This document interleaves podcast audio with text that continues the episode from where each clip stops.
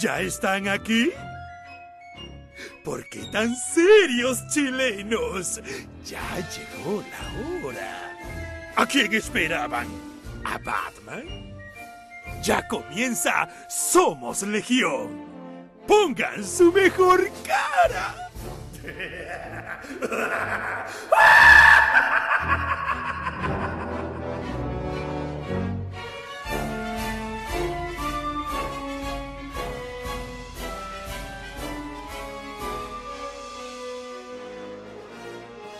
Buenas noches amigas, amigos, bienvenidos al web show que le gusta a la gente. Esto es Somos Legión, jornada especial. Estamos hoy día en función en modo Copa América. Eh, el día lunes, 22 horas, prime time. ¿Cómo estás? Michael Vrilovich, el ruso. Puta, sabor un poco dulce, weón. Estaba viendo ahí el empate de Chile, weón. Creo que todos queríamos que ganara, pero bueno, ya que, se le va a hacer, weón. Y aparte que también, weón, me enteré del triste fallecimiento de eh, el dueño de una ciudad que yo siempre he querido visitar, que en este caso es Ned Beatty, Otis, weón, murió Otis, weón. Eso debo decir que me golpeó. Otisburgo me dolió, Otisburgo con las banderas a media asta. Otisburgo, Otisburgo. Otisburgo, viejo. Uno de los mejores chistes de la televisión.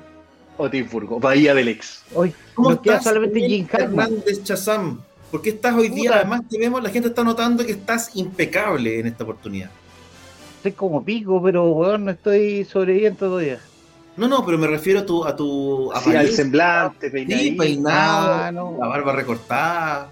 Puta, el otro, el otro día, weón, me desperté temprano, fui al banco y pasé a, comprarme una máquina de afeitar. Ah, y me corté el pelo yo mismo, me rebajé también. Los cocos, weón, ya están, están sí, más Pero con la misma. Sí, quedaste impecable. Sí, con la misma te afeitaste los cocos y el pelo. Sí, bueno, es bueno. Mira, no el, olor a coco lo tuve todo el día en la, la cabeza, pero filo. Sí, que te equivocaste en el orden probablemente de las cosas. Oye, eh, a un Pancho Ortega se va a sumar en, en, un rato. Hay varias cosas que comentar, pero como siempre vamos a partir eh, con el autobombo. Yo quiero eh, agradecer a la gente que ha comprado en accioncomics.cl, a la gente que participó también en el concurso la semana pasada, un rato más. Vamos a estar dando el ganador. Quiero agradecer a la gente, a los amigos de las últimas noticias, por la notita que se mandaron el cuando esto salió ayer. Oye, la, última tuya sale, sale papel la última todavía o ya no. Uno, de los diarios que van quedando, así que hay que agradecer que hayan rajado con la nota ahí el Fabián Yanca que siempre nos está eh, pues esa fue la última noticia del Mercurio. No, esto es la última noticia, un diario con vocación. Pero, bueno, pero está muy grande el papel.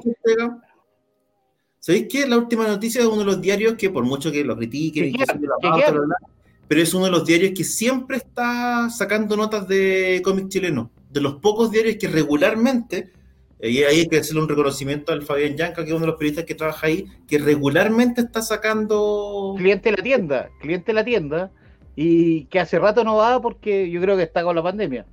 Sí, pero, pero un agradecimiento total a él, porque efectivamente, mira, Pancho, Pancho en modo Tulu. la cagó. Oye, hay, que saludar también a, al candidato eh, gobernador de Antofagasta, que nos ve y también salió ganador y fanático de los cómics. Sí, pues, heavy que sí. Tenemos un gobernador nerd. Por eso yo vengo, vengo, con Luke Tulu. ¿Cachai? Cada vez que me subo, me, subo, fotos con esta cuestión, lo que más nombran es Soyberg. Y no es Soyberg, weón. Es Zulu. Es que tiene un aire al doctor No, es Soyberg. Es Soyberg, no. Es Soyberg, una mezcla entre Soyberg Sí, sí, yo también creo también. Uno de los gráficos de Fernando Bote. Me siento humillado. Así que no más. Soyberg, weón. ¿No te gusta, ¿no te gusta Futurama? Me encanta Futurama. De hecho, Futurama me gusta más que que los que lo que los pero me gusta Futurama por una por una cuestión muy nerd. Porque, porque Futurama es básicamente la reescritura de una de mis novelas favoritas, que es Snow Crash, de Neil Stephenson, una novela del año 92.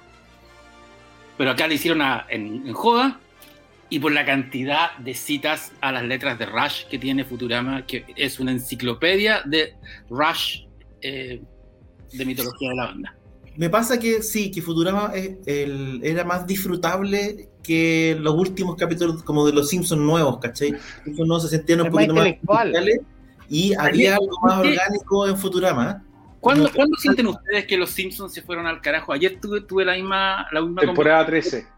Temporada 13. incluso te puedo decir qué capítulo. Incluso. Tuve la, tuve la misma conversación con mi amigo guionista Diego Ayala, a quien lo saludamos. 13 o 10. 13 o 10. Eh, que eh, según él la 10. Según él es la, la, la temporada. 13 o 10. Bueno, hay, hay, un, hay, un, hay, un, eh, hay un postulado, no me acuerdo de quién, que dice que Los Simpson la serie cagó en el capítulo que hacen todo el cuento de Armando Barreda, cuando Seymour Skinner no es Seymour Skinner, sino que básicamente es este otro personaje y al final queda la cagada. Esto me decía lo mismo ayer.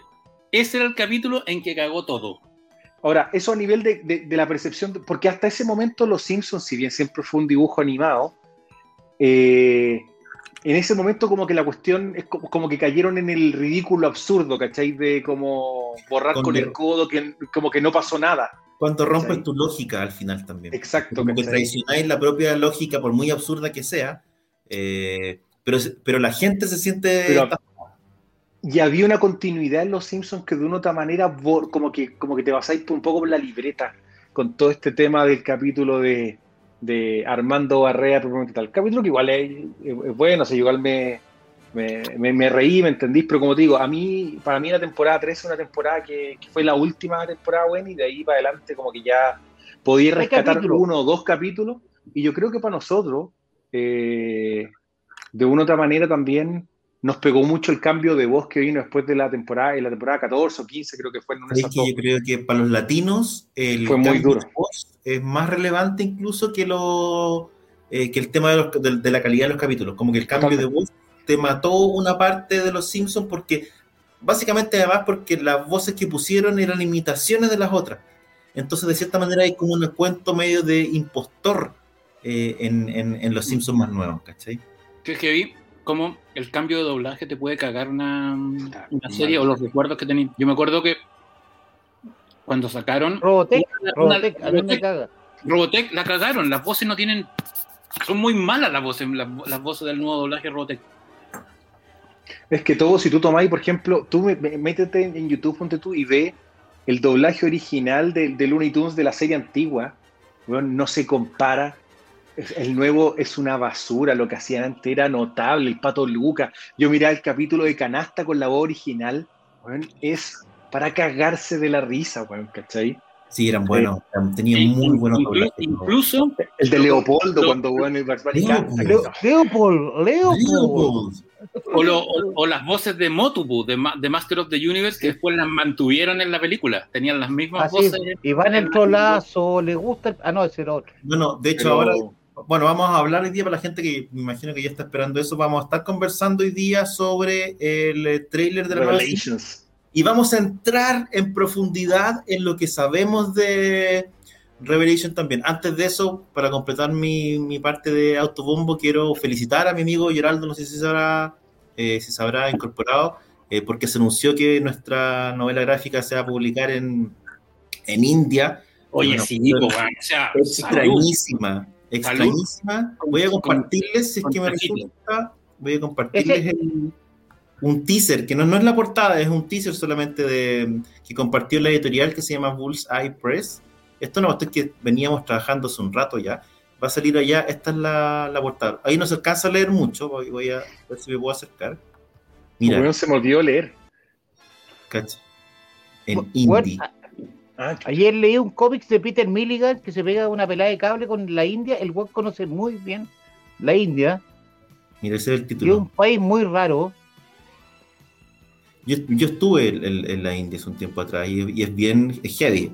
Ahora tienen una industria de cómics que tiene mucho tiempo, que tuvo un boom en los años 90 y que hoy día está tratando de florecer un poco con editoriales independientes muy parecido como lo que pasa acá y con editoriales grandes también. Hay una editorial que se llama, le pueden buscar, que se llama Graphic India, que está haciendo cómic eh, con guiones de Grant Morrison, por ejemplo. Hay, hay grandes. Y Nelson, hizo, Nelson hizo una pega para India.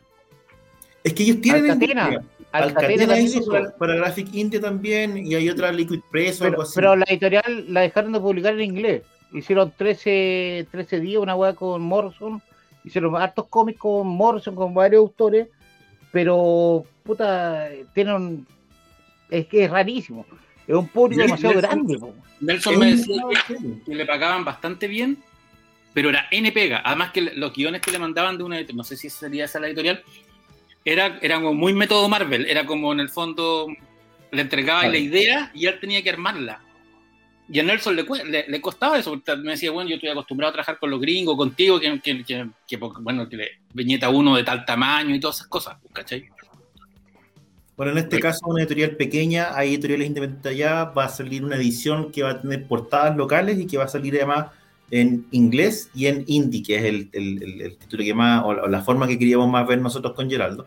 Y la gracia además es que, bueno, ellos me pidieron permiso para cambiar los nombres de los personajes, porque necesitaban que fuera eh, más fácil eh, de pronunciar, especialmente en la versión en hindi, así que van a tener, es el agente de Sousa, eh, la ciudad se llama, el malo se llama así como Babakash, no sé qué cosa. Mola Ram, por favor, que se llame Mola Ram, weón. Después le voy a. Cuando, es, lo, más cercano a ser Novaro. Es súper cercano a ser Novaro, efectivamente. Así que estoy muy contento con la con el resultado. Igual va a haber más novedades al respecto. ¿eh? Vamos a tener eh, ediciones por lo menos. Ya tenemos Estados Unidos, Brasil y Dinamarca ahora tenemos India y por lo menos dos ediciones en dos idiomas o en dos países eh, más. Así que ahí los voy a estar contando las novedades pronto. Ucrania, vamos, vamos a leer Ucrania, bueno. O sea, que quiero. Hay que, hay que, hacer, hay que hacer algún trato con los rusos, bueno, para poder. no, Ucrania, Ucrania. No, o sea, Quiero Ucrania. a Ucrania. Quiero conocer que... Chernobyl con el ruso. Escrito, eh, estoy, mira, mis obsesiones, así como en términos de dónde, es Rusia, Francia y Asia, bueno, no India, digamos, Asia, Tailandia, Indonesia, China, del, movimiento, Myanmar, Vietnam, no, del Ucrania, movimiento Ucrania, ruso, del movimiento ruso del, cómic se sabe poco y es súper fuerte, bueno. Los buenos tienen, Mira, tienen lo, lo, mostramos alguna vez acá. Hay un editorial que es muy grande, que es Bubble, como burbuja, digamos que ellos son como el Marvel ruso, pero tienen sus personajes propios. No es que estén editando otras cosas, pero también hay un montón de editoriales que están sacando material de otras partes. Y así, no sé, pues he tenido conversaciones con República Checa, en Polonia hay caleta editoriales, hay caleta editoriales, entonces hay, hay posibilidades de hacer más cosas. ¿cómo, es, el... Tú que te estás moviendo harto en eso, ¿cómo es el, el, y has hecho cosas con ellos? ¿Cómo es el actual escenario de la industria italiana del cómic?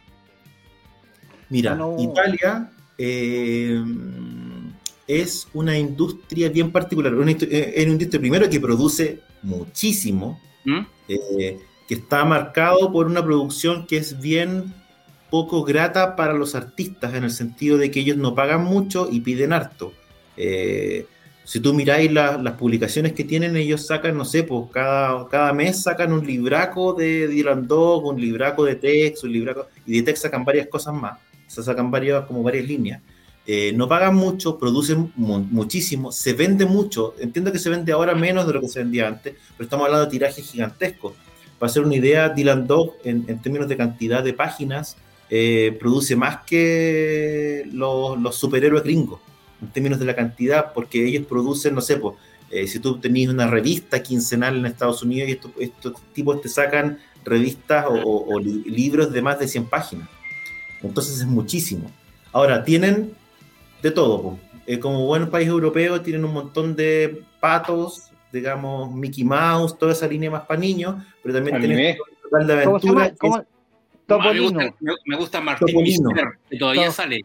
Martín bueno, Claro, es que eso es Bonelli. Bonelli tiene Martín Mister, tiene Dylan Dog, tiene Tex. Pero tiene, muy mala fama. El otro día, mira, mira lo que encontré, güey, en unas cajas esto lo compré en Estados Unidos, que fue cuando, cuando Dark ah. Horse trató de sacar Dylan Dog en, Estados Unidos. Y es un, con portadas de, piñola. de, Miñola. y era. Tiene como mil páginas esta cuestión. Eso fue a propósito de la película, creo. Cuando la película. No, y no, la película, puta, la película mala, weón. La película mala, Tiene como las esenciales de, más, más clásicas de Dylan Dog. Pero está súper rico el, tipo de libro para leer. Es como libro para leer en el baño. Tiene el tamaño perfecto. Además que la historia. tiene, tiene el timbre rojo tiene el timbre rojo que estuvo en el baño. Juan, todos los libros son buenos para cagar. Un libro que no sirve para cagar. No, no es que el problema que ya, bueno, pero caga, caga, con una, caga, con una, edición absoluta, pues. Yo, Oye, no, yo no cago en absoluto. que quiera asomarse al mundo de Dylan Dog, existen hoy día, porque Panini está sacando, volvió a sacar eh, Dylan Dog. Chiquitito tiene unos libros chicos que es eh, el formato, eh, los libros, los cómics eh, italianos no, tienen un formato grande, son un formato chico en general, a menos que sean ediciones especiales. Siempre ellos tienen un compromiso muy grande y una costumbre muy grande y tradición con el blanco y negro. Esa es una, una de las gracias que tienen. los, Martin Mystery son de este porte. O sea, no, los sacan en revista, pero también en recopilatorios de este porte. No, son chiquititos, en español siempre salen chiquititos. O sea, yo, debo ser el único que te los compra. No, Ahora, vos, que los italianos también, no, está Ferrera, Ferrera. Ferrera también es también sacan mucho manga. ¿Cómo? ¿Tú cachabas eso? Que los italianos sacan mucho manga, pero ellos básicamente cambian la historia. Acuérdate que ellos, por ejemplo, en términos generales cambiaron, le pusieron un final distinto a Candy, hicieron hartas de, de, la serie de los libros, los hacen ellos y les sacan su propio sabor. Hay que tener en consideración también que, eh, así como Italia es un centro como España, de cierta manera, a pesar de que Italia es un mercado en sí mismo que no... Que no, no pesca el resto. No, chorrea, no, chorrea para el resto porque es en italiano. España traduce para toda Latinoamérica. Uno cuando, cuando, piensa en el cómic europeo, como que va de una, de golpe, a, la escena franco-belga. Por otro lado está la, inglesa, que es como... La inglesa es bien parecida al, al gringo, pero con otros temas. Yo tengo no, el, inglés, el inglés es loco, el inglés es más enfermo. Sí, más pero, de guerra. es más de guerra, Dandare. Yo soy fanático de Dandare. El, tipo de publicación inglesa es muy parecida a la, a la, gringa, en el sentido de 24 páginas, con grapa. Lo que pasa es que pasan dos cosas con los gringos. Parten de una tradición que es similar a la de Estados Unidos, que tiene que ver con que con estas publicaciones dominicales. Yo les mostré un semanario que tengo, ¿no? Bueno, en algún momento se lo voy a mostrar así como las revistas de los domingos que sacaban, como Film Fan y otras, Lion, qué sé yo. Eh, eso por una parte. Yo tengo la impresión de, que de alguna manera el cómic italiano es un poco mirado como me hace en menos, básicamente que es un, es un mercado que influye menos. ¿Cachai? No, no, no, no, yo creo que no. Yo creo que ellos no necesitan el resto. Es un mercado de ellos mismos. Sí, pero ojo con eso, porque a partir de, lo, que está, de lo que ha hecho Bonelli en los últimos años, ellos han tratado de salir. Hoy día lo están logrando un poquito más, pero sus esfuerzos por salir de Italia, en general, nunca les ha ido demasiado bien. Eh, diría yo que el último gran esfuerzo fue la película con Brandon Ruth, que fue un fracaso y, y, tenía que ir a una edición en Dark Horse con portadas de Miñora, en el fondo hicieron el esfuerzo. Pero tenéis ¿no? Está la con Brandon Ruth y está la anterior, la que es con el... o sea, no, no, no, esa, esa es con guion, pero no, no, no es legal. No, no eso tiene es el nombre de Pero es Dylan Dog. con Rupert Everett. Pero es Dylan Dog. Sí, o sea, casi. Sí, es un, es, más, Brandon Ruth, más Brandon Ruth fue Dylan Dog. También tiene Martín Misterio, tienen Mr. No, tienen varias películas. Tienen Mr. No, bueno. No, pero, pero los, los italianos tienen un atado que yo creo que su mercado es de ellos. Diabolique es, es, italiano, ¿no? ¿Cómo? ¿Cuál? Diabolique, sí, pues, es italiano. Diabolique es italiano. Sí. También italiano. Y ahora están haciendo los de otra, es de otra casa. De Mario Baba. Mario Baba. Diabolique es un cómic hecho, hecho por mujeres, por unas hermanas que ¿Sí? son las que elaboraron eso. Sí, son las, bueno, las creadoras de Diabolique acá como recuerda Carlos Cepeda, eh, bueno, Druna y, y, Manara. Pues, de hecho, sí, sí. consejo, los que tengan cómic de Druna, guárdenlo. Porque... Guárdenlo, sí, de forma. bueno, le traje una firma. Oye, le traje una weá, firmaste, weón, y la firma, culiado, vos te diste cuenta que está para el pico. Sí. porque, eh. porque mi Manara logró de alguna manera volverse volverse correcto, ¿cachai? El weón como que accedió a, reeditar algunas cosas, a limpiar en el fondo, a suavizar. Se vendió la plata.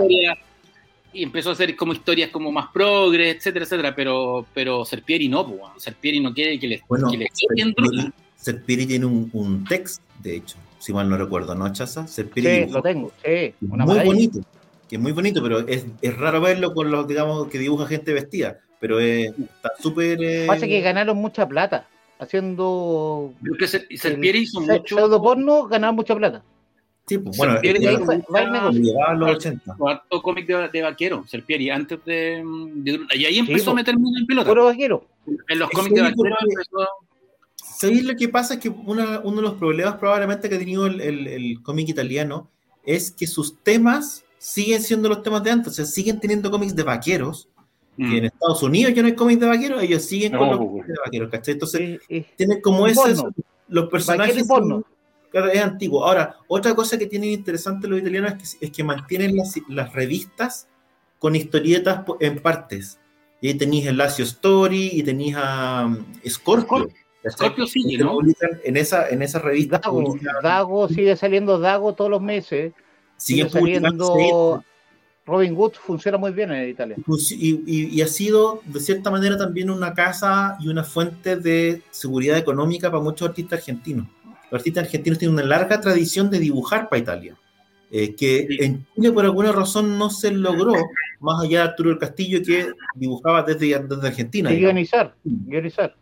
Claro, entonces eh, algo, algo estamos tratando de, de hacer ahí. Tenemos un par de conversaciones abiertas para ver si logramos traspasar también esa, esa barrera. La idea es llegar con los cómics, tender puentes, ¿cachai? A mí me interesa que el, que el cómic, aprovechar el último detective como punta de lanza, para ir abriendo mercados, para después ir mandando más historietas chilenas. Yo creo que hay una oportunidad ahí que no se, que no se ha explorado, así que está interesante. Muchachos, ¿qué les parece si entramos en materia? Eh, hace cuántos días se estrenó ruso el trailer de eh, Master of the Universe Revelation. Ah, sí, ya no, fue la semana pasada que se estrenó el trailer, no me acuerdo si fue Sí. Mariñez, de Marte, no me acuerdo. ¿Qué le, ¿Qué le pareció Ruso? Parte por ti, Ruso, porque yo sé que tú eres un fanático acérrimo. Aparece este trailer con, eh, con, una, con música. la espalda. ¿Qué te pareció? Con Bonnie Tyler. A ver, Con a Bonnie ver, Tyler. el... Es, es es- a ver, yo creo que a todos, yo creo que a todos nos pasó un poco que que, entre- que, que- que es la raja volver a ver Motu. Siempre a los que fuimos fanáticos, cuando hay algo de, algo de contenido nuevo de te, te- tenés ganas de verlo. eh, y de una otra manera, yo creo que el trailer fue bien, fue bien recibido. Se mantuvo en general el diseño de personajes, por lo menos te muestra que la premisa se mantiene relativamente eh, basada en lo que nosotros conocimos de la serie Los 80, ¿no es cierto? Eh, la animación creo que está muy buena. El, el- el- estudio que está detrás de Powerhouse, que es lo mismo que hicieron Castlevania, claramente te entregan algo bien hecho, bien logrado. Es entretenido ver a He-Man con movimiento, no solamente el típico, el, el- combo en, la pantalla, ¿me entendí? O el típico que te tiraba los hueones para atrás, ¿cachai? Tiene en yo creo que yo creo que a todos nos gustó ver algo un poquito más, más desarrollado en ese sentido. Eh, por lo demás, el trabajo vocal, sobre todo lo que te muestran con, Ske- con, con Skeletor, que Mark Hamill, se ve bien. Eh, me- que yo creo que a todos también nos gusta. Mark Hamill hace un muy buen trabajo vocal en general, nada que decir.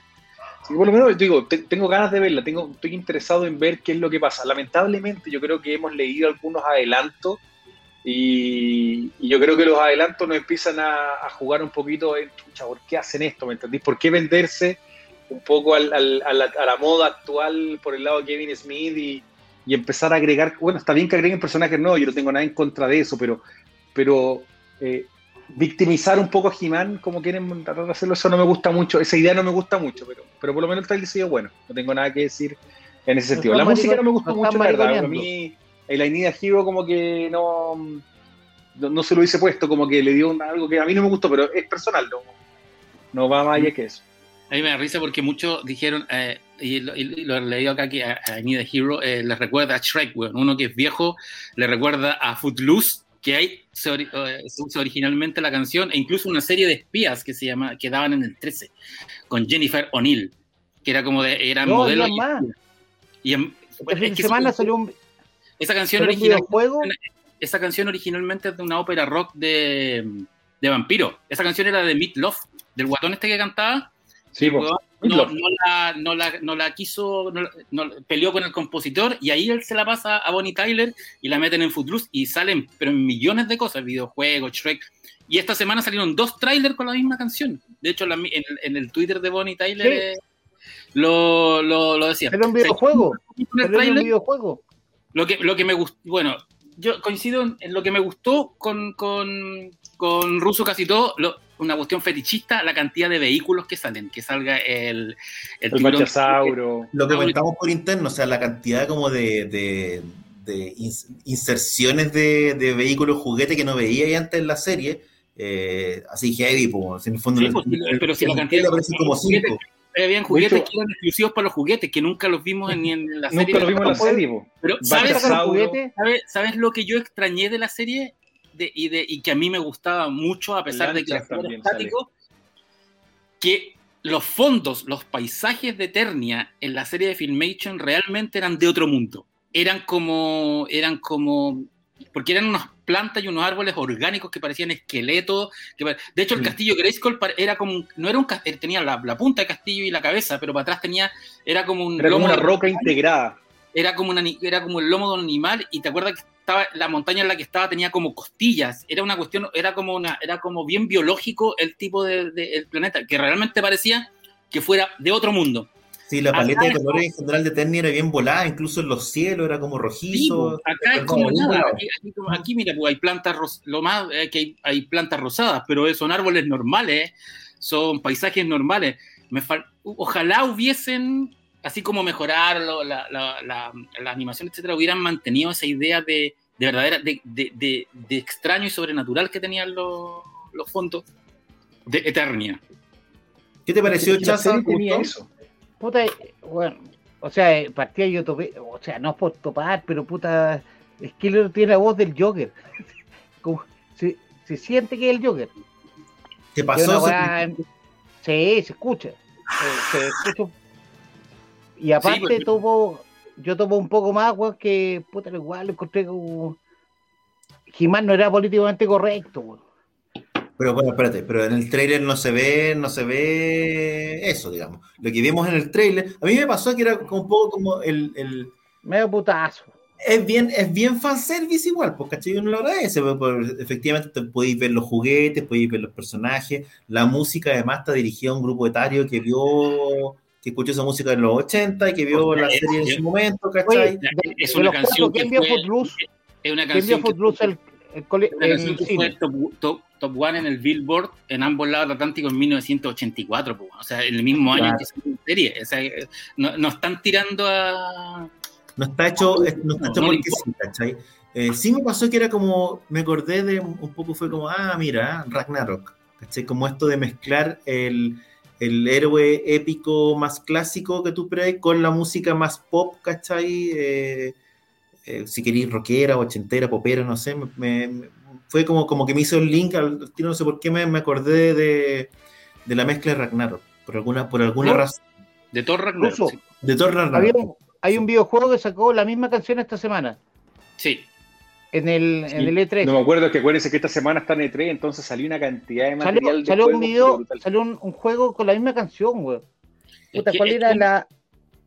Es que si uno interpreta literal la canción, la canción funciona para cualquier historia de héroes. sí, pero la misma semana y como que encuentro una no, Pero yo creo que esos lo hacen con tiempo. Yo creo que nadie, ninguno de los dos hueones que lo hizo sabía que lo iba a ocupar Netflix y que lo iba a ocupar sí, pero estudio que para hacer la. No, pero igual, ojo. Es, pero eh, pagáis derecho. Acuérdate que el mercado gringo funciona con editores de eh, dueños de canciones. O sea, en el fondo tú tenés que. Sí, pues no, pero tú pagáis, tú pagáis los derechos. Es la canción de Avatar, parece, el juego de Avatar. el tipo puede, puede haber dicho, les podría haber dicho. O sea, es que, bueno. Claro, pero es que tenés que ver cómo funciona. que es cómo funciona acá. Acá tú le. Acuérdate que no necesariamente funciona con a veces hay entidades, ponte tú como acá, acá tú le pagáis a la, sociedad de derechos de autor y no es lo que los buenos te digan, oye, ¿sabes qué? Eh, puta, te aviso que hay otro weón que va a tirar un trailer contigo, weón. No, se usa. La wea, pero, pero le pagáis el derecho al, mismo, eh, o sea, debe ser el mismo weón que, hoy, día, hoy día ya no es, no es como que, hoy día, weón, no es que tú hablís con alguien, tú pedís un formulario, ponís la canción los minutos, haces el cuento y pagáis una cuenta, weón. No, no, no hay una persona al otro lado que está, oye, flaco, te voy a avisar de que están abriendo otra tienda al otro lado.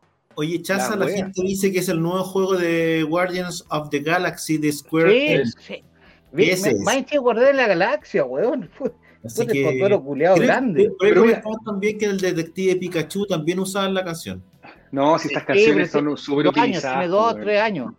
Sí, es como... Pero Guardián la Galaxia salió esta semana. El mismo es como, es como, Sympathy, bueno, es como Sympathy for the Devil de Rolling Stone, aparece como en 500 películas. Sí, lo que pasa es que además hay, hay No, no, no, está, la de Guns N' Roses. Que igual hay muchas canciones más manoseadas que la criesta. Ahora, yo, yo me, me, pasa un poco que mm, tengo, me dieron ganas de ver la serie y yo creo que todos queremos entender un poco qué es lo que, para dónde va, ¿cachai o no? Qué es lo, el, el, diseño de los personajes se mantiene, se modernizó un poco.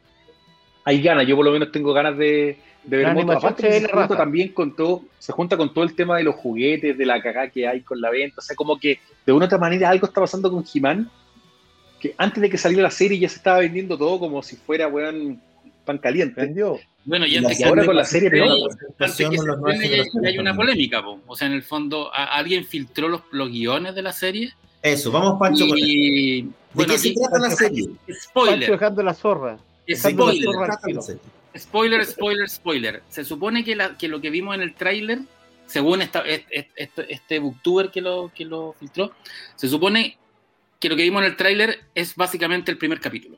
La serie se trata de, que, de algo que ya se sabía en los juguetes eh, Skeletor se apropia de la espada de, de, de Grayskull eh, y básicamente atrapa a Adam en, en, formato Adam, digamos, y lo tiene en, encarcelado en el castillo Grayskull, muriéndose de hambre como esclavo. Y básicamente Adam y he no salen en la serie. Eh, la serie, eh, la protagonista es Tila, que forma una, una, banda de renegadas con esta chica de color, y con Tila, o sea, y con Evelyn. Con Evelyn de Neville que se pasa al lado bueno y que tiene el pelo blanco, y básicamente eh, lo están acusando de ser una serie políticamente correcta, profeminista, etcétera, etcétera, etcétera. Es que ojalá que no hagan eso. Hay que verla. Me digo lo mismo. Parece que parece, o sea, la fuente, de esa maricona. De que se trata oye, aquí les, Acá les presento a, se supo, spoiler porque ya está en la línea de juguetes. Este es Skelegod. Que básicamente es Skeletor con la espada de poder acá. Aquí lo pueden ver. Está con la H de la misma H de He-Man. Básicamente está en la Es lo que pasa, es lo único que mira. Y es, básicamente lo que ocurre en la película. Acuérdate que en, la película él se convierte en el monstruo. Ah, mierda, mierda, mierda. Están llamando desde Ternia. Están llamando a Skeletor. Están llamando a Tila. Evelyn, no Evelyn. Evelyn. Evelyn, la bruja. Evelyn. Esperemos, Estoy llamando a Evelyn. Esperemos que cache. Si no, tengo que contestar a Evelyn. Soy Skeletor. Bueno, eh, ¿cuál es el problema que tiene, que tiene esta, o sea, lo que, lo que comenta oh. Ya dale, anda a contestar nomás mejor que me quedo aquí chaza un rato para que Tommy la lleve tranquilo. ¿Cuál es el problema para mí esta trama? Que de una u otra manera la han y bueno, Pancho tiene un punto también que me dice que no, pero la han tocado tanto en la película, en los cómics, ¿cachai o no? O sea, por todos lados han tocado el tema de que Skeletor u se hacen con la espada del poder y los buenos toman el poder de Grayskull y tenía un He-Man que ya no es He-Man y que tiene que, como Adam, tratar de, de encontrar, digamos, eh, la forma hasta que vuelva a encontrar el poder y, y también lo tocaron ahora último en Masters of the Multiverse, donde básicamente es Keldor el que se transforma en He-Man, ¿cachai? Entonces, como que, chucha, se puede encontrar otra historia. Eso es el único tema que si esto va para allá. No, maricón, no es a, mí las historias que, que, básicamente recuentan el mito no me molestan, ¿cachai? Y tampoco, eh, ya, démosle más, más, más. Tila es buen personaje y se puede, y además tiene un rollo con. Básicamente, Tila es la heredera de, de Sorcerer. Es, la, es la, hija de Sorcerer. Entonces, es un personaje potente que eventualmente en el, en el mito de Master of the Universe debería convertirse en, en, en, personaje muy poderoso. Ahora, se convierte en, la, en, la, en la Sorcerer. Ojalá que no se sienta que. Que se sienta que, estos cambios son al servicio de una buena historia, no al servicio de un discurso. Ese es el problema, ¿cachai? Que, que podría caer. Yo topo, yo topo heavy con esa weá. Yo no, yo, yo creo que no, que es súper difícil juzgarla a priori, en ese caso. Pero ya me pasó, porque no, no, ha pasado últimamente mucho. sí, pero acá está a, cargo Kevin Smith, que igual es un, que, un tipo que... Es un, ha hecho mierdas, solamente ha hecho mierda. No, Kevin Smith no, pero los, cómics, los cómics de, Kevin Smith no son malos. Lo, lo hace, hace 20 años que no son cómics, no terminó ni siquiera la Warner Batman. Pero, déjalo hacer algo, veamos qué hace, veamos qué hace. Mira, es un y, buen director. Y, Kevin Smith tiene, a ver, Clerks es buena, Mallrats es divertida, Chasing Amy, Chasing Amy es bien buena. Y te fuiste a la mierda después de 20, pero, 20 años. Pero Dogma no, es, Dogma no es mala, weón. Dogma pero, es bueno, eso hace 20 años. Pero Kevin ya, pero, démosle, pero démosle una oportunidad, loco. Tres dos es mala. La weá de los de lo nazis era mala. La weá de Claire 3 es como la weá. ¿Y por qué no se la pasan? Yo digo, ¿por qué no darle la oportunidad a Vicente Sabatini? Mira. Te apuesto que ese weón le gusta más y no sería políticamente correcto. Pero mira, pero espérate, Ruso, respecto, respecto a las otras cosas que han aparecido, yo creo que hay que hacer hay que separar, ¿cachai? Porque en el fondo estas series no están hechas para las personas que han leído todo y han visto todo. No, no, no, no, lo que pasa es que... acepta la gente, el pasado se acepta. Pues, pero Protege el pasado y hace el futuro. Pero las cosas que hayan pasado en los cómics para la gente de Netflix, da lo mismo, ¿cachai? En el fondo, si ya se hizo pero los respeta el pasado y respeta... Pero, por ejemplo, ¿qué les puso a ustedes? Yo sé que hay, hay muchos fans... Mandalorian, Mandalorian es perfecto. No, no, pero por ejemplo, los fans, hay fans de Transformers que encuentran que, la, que estas, estos animes de, Netflix igual son buenos, o sea, también hechos y todo lo que queráis, son un poco estáticos, pero que encuentran que, que es mucho que uno al ver la serie se, te pongáis del lado de, Megatron y, Optimus Prime sea un llorón, porque Optimus Prime es un llorón en la serie. Es un, tipo que, que tiene eh, dudas todo el rato. es un pelmazo, es un pelmazo, digámoslo. Es un pelmazo, no es un buen serie, es un buen líder, mientras Megatron es un tipo que tú respetáis hasta, hasta entiendes que el weón sea un, un megalómano dictador. pero es que eso tiene que ver también con, con, con... Yo tengo reparos con la serie de Transformers, pero entiendo también que quieras darle mayores capas, una dimensión más en 360 a personajes que eran bien de 2D, dos, digamos de dos dimensiones nomás, que eran súper limitados en términos de su desarrollo dramático. Hoy día cuando estés planteando un, un producto que está hecho para, para, en el fondo, una audiencia un poquito más vieja, no podéis llegar con la misma historia que tenía ahí, porque probablemente si uno ve la serie de los 80 y día, también la va a encontrar súper fácil. con un poco más, ¿cachai? En este caso, yo creo que, en este caso, yo creo que ellos se la están jugando primero con un diseño de personaje súper bueno. Yo le doy todo el beneficio de la duda porque yo estoy dispuesto a que la serie me, me cautive, ¿cachai? Con una, con una línea distinta o con una historia ¿Cuándo distinta. Se estrena? ¿Cuándo, es la fecha, de eh, estreno? Julio. Junio, julio. Julio, julio, creo, ¿no? Pero, yo, sé, yo sé como el ruso, y ruso, por ejemplo, bueno, hay una web Castlevania. Castlevania yo sé que no le da un peso, pero nada, bueno, me importaba un pico. Bueno, y fue, es una joya. Castlevania es, la raja, weón. Por eso te estoy diciendo. pero, le daría el beneficio de probablemente, bueno, en este caso puede que la de He-Man sin He-Man sea más interesante que, que necesariamente que contar una historia más tradicional de He-Man. Yo creo que a lo mejor se le están jugando por darle un poquito más de vida al universo, pero no creo que sea lo único que vayan a hacer con los personajes. Lo más probable es que después igual vayan a ver. Y hay que recordar el mejor personaje ya, de He-Man. Ya la primera reinvención de He-Man no tuvo buena aceptación. Entonces tenéis que jugártela, ir un poquito más allá. Lo que pasa es que sabéis que yo creo que tengo Pero si lo hacen bien, yo le concedo la duda yo también le concedo la duda, básicamente porque me gusta el diseño de personaje, porque creo que efectivamente generar una historia con dándole vida a los personajes secundarios puede ser interesante. Ahora, efectivamente, obviamente uno siempre tiene la duda y hay una expectativa de lo que quieres ver, ¿cachai? Eh, y claro, lo que te están dando es una historia en que He-Man pierde y probablemente donde Tila tiene que asumir el liderazgo para recomponer todas las fuerzas y después al final volver He-Man igual. O sea, uno más o menos sabe para dónde va o espera para dónde va. Pero me parece interesante contar una historia distinta. Yo, tiendo a pensar, yo no, que no, no, está en no, no, no, está en el spoiler, pero yo creo que en el fondo Tila se asume como la líder porque muere Sorcerer. Sí, pues, debería ser. Y, y, ahí, y ahí, eh, y eso tiene sentido, tiene sentido con su destino. Si en el fondo Tila iba a ser Sorcerer.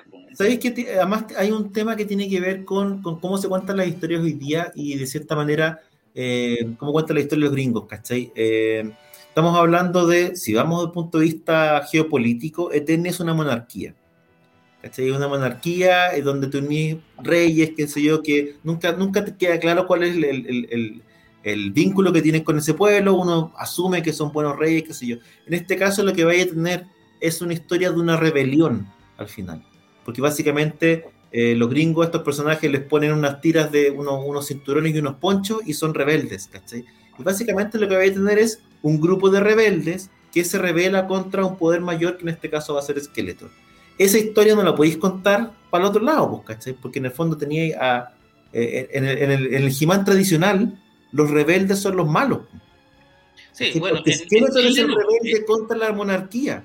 En Chira era al revés. En Chira eran los rebeldes los buenos y, la, y los que gobernaban Eteria era la orden. Pero en Eternia, los reyes se supone que eran los buenos y la rebelión eran los malos, ¿cachai? En este caso, vaya a dar vuelta esa, esa lógica del, del, poder para poder contar una historia distinta. Porque si no, claro, estáis contando la historia de los tipos que tienen el rey, tienen toda la plata, tienen todas las máquinas y tienen el héroe más poderoso. ¿Qué como la, bueno, la, la, la película Master of the Universe, en la película con Dolph Lundgren, era, era eso también, ¿o no? Era eso, ¿no? Skeletor ganaba. Claro, sí, claro, se supone que Skeletor toma, toma Grayskull en el fondo y, los, y claro. pero ahí la película no te plantean el tema de la monarquía, no existe el príncipe No, pues no, pues la película es mucho más limitada en ese sentido, ¿cachai? Pero, pero que te digo una weá que esté retomando un historia de la serie. el putazo. Te decir claro. dos cosas. Lo primero, encuentro terrible que Roboto tenga un poncho. Esa weá para mí ya está mal. Partamos, partamos por ahí. El ¿Por qué Roboto va a tener un poncho? Pero ese es Roboto, ¿no? Es Roboto. O sea, ahí es Roboto, ¿por qué tiene un ¿Por qué tiene un poncho? que cambiarlo. ¿Cómo que es latino? Es latino. Es latino. No le falta que salga tocando la zampoña, ¿cachai? Yo no, con una. No, mal. No, no, no. Yo lo que sí tengo, yo le doy un punto a lo que yo le doy a lo que se echa una pura wea.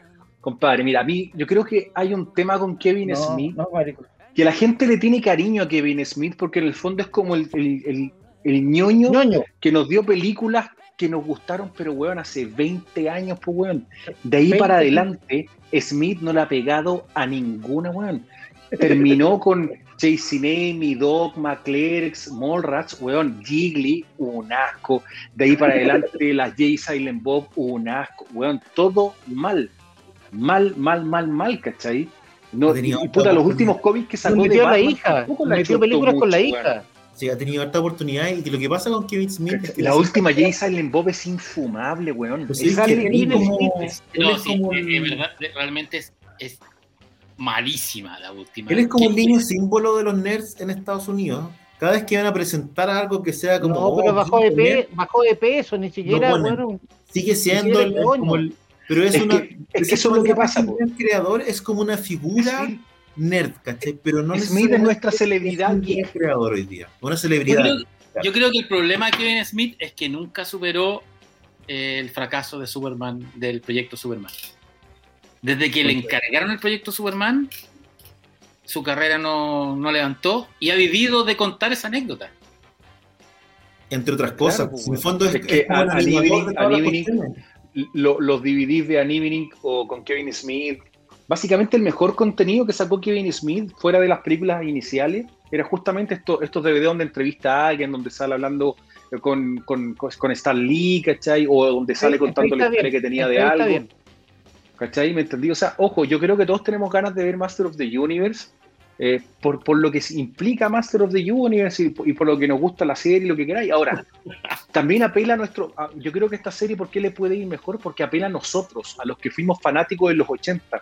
La serie del 2000 para mí la cagó porque apeló a un nuevo público. Sí, ¿cachai? Quería traer a nuevos hueones y la cagó, hay, ¿cachai? Yo creo, Ruso, que hay amor en. Eh, o sea, si tú ves el tráiler, hay harto cariño en ese diseño de personaje. Pero claro, no quiero mariconada. Y no, y no te digo mariconada. En el diseño de los, de los personajes, como de los atuendos y eso, sino que te digo en el diseño de las máquinas, ¿cachai? En el diseño, en la inclusión de eh, los vehículos, de las figuras, etcétera. Entonces yo creo que ahí hay cariño por la saga, ¿cachai? Hay que ver cómo canalizan eso y cómo, y cuál es la historia al final, ¿sí? de eso se trata también un poco. Pero, pero yo al menos en términos de diseño, lo que veo me gusta, ¿cachai? Hay que ver qué pasa, ¿cachai? ¿Qué ven los Thundercats? Los Thundercats de Cartoon Network. Los, sí, pues, yo, de... lo conversamos la otra vez, yo la vi, buena serie. Pues buena, buena serie. La, mal, mal canal, no, la, no, no, la guay de, lo, la guay de los buenos que agarraron para el One Titan Go. Ah, no, ah la, los Row. No, una mierda, no. Ya, pues, por eso. Lo agarra para, el huevo Tenta Go. Eh, a lo que voy que esta weá, weón, no respetan el pasado y en los cabros chicos tampoco lo van a pescar. Weón, ya, si acá, sabes, acá te van a respetar el pasado. Po. Esperemos. No, ojo, ojo, yo, yo, yo, yo no, a ver, ojo, no, yo no creo que, a ver, yo lo que te digo es que no es porque la serie sea de Kevin Smith, es sello de garantía. Eso es lo que no, pasa Eso es lo único que digo. No, creo, yo no, llego con expectativas ni buenas ni malas. Lo único que si la serie la quieren tirar muy progre, encuentro que también te vaya a perder ese. Va a pasar. ¿Por qué decayó la Master of the Universe original? Cuando sacan la línea de Chira y en el fondo le sacan el poder a He-Man porque básicamente ya no era el weón. Por eso decae no, la serie. Pero, eso, pero hay series que se desgastan también porque tú tenías una premisa. el punto He-Man era una. Cada capítulo era una repetición constante de, de, variables e incluso de escenas que eran siempre iguales, ¿cachai? Obviamente se va agotando la fórmula. En este caso. bueno, es que hay, hay un, todo un, un, documental y toda la cuestión que te habla de por qué básicamente el yo tengo el poder se pierde, porque en el fondo era algo muy individual y después lo entraste a compartir. Ahora, de nuevo, a mí el tema del, de la mitología, llamémoslo mitología, a lo mejor es muy exagerado lo que estoy diciendo, pero, o muy agrandado, pero era entretenido todo el tema de la espada del poder, de que en el fondo era Sorceres la que duplicó la espada del poder en vista de que los hijos del rey Randor eran, fueron mellizos y no era solamente uno, ¿cachai? Y, la segunda espada es una creación de Sorcerer, no es, no es una, una, una, una creación original del castillo, ¿cachai? que tenía todo un cuento ahí que lo hacía bien interesante. Pero eso no existe, o sea, sí, nos, va a pasar un poco lo que nos pasaba con Star Wars y el, y, y, el universo expandido de Dark Horse, ¿cachai? Que nos hicieron buenas historias acá y no las llevaron, ¿cachai? Yo creo que va a haber mucho de eso, con sobre todo le va a pasar al ruso que leía todo lo de He-Man y va a encontrar que había otras líneas posibles acá. Ahora, como digo, yo le doy el, beneficio de la duda. A mí no me molesta si lo hacen eh, con el pelo más corto, si lo hacen más progre, más diverso. Me da lo mismo. Mientras la cuestión sea buena, esté bien hecha y sea entretenida, yo creo que vamos a estar ahí. Sí, sí. Ah, ya los reparos. ¿Y más el lazo te gustaría o no? Pues si está bien hecho. Ahora, ahí, amante de la comida dice: háganse la idea de que veremos a un Jimán súper cagón. No, pues si en, el fondo lo que se filtró no es que va a ser un cagón, el weón va a estar preso gran parte de la serie pero cuando vuelva, final, va, a volver a, a, volver a ser el bacán, o sea, en el fondo es, es como una misión. capítulos finales. Probablemente vamos a ver más al príncipe que a, que a He-Man. Igual, o sea, como te digo, a priori, a, mí igual tiene sentido. A ver, igual tiene sentido en el sentido de que He-Man adolece de un problema muy similar del de Superman el hombre más poderoso del universo y que aparte que se supone que Jimán es muy inteligente, o sea, siempre recurría más a la astucia que a la fuerza para resolver los problemas. porque no podía, porque por la censura no, gringa se dejaba recurrir a la fuerza. pero, pero, por eso, pero le, la espada, de hecho.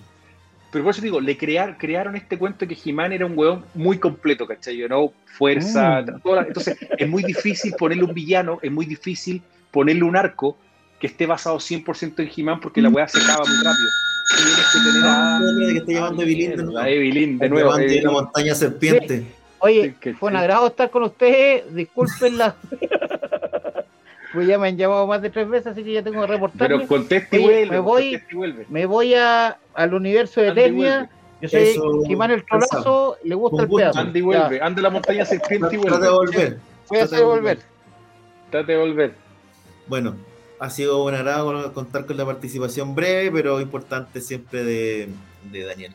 Lo que sí hay que decir que eh, que Jimán vuelve con su char de pelos como corresponde. Tiene algunos agregados como un, como ¿Cachaste que no tiene escudo, sino que tiene como una, una, escudo de brazos? bueno, bueno, es que en el juguete original, en el diseño original del juguete, si tú te acordáis, en la mano que venía así, el protector de la muñeca era grande como el que tiene acá en la serie y el de la mano derecha era chiquitito.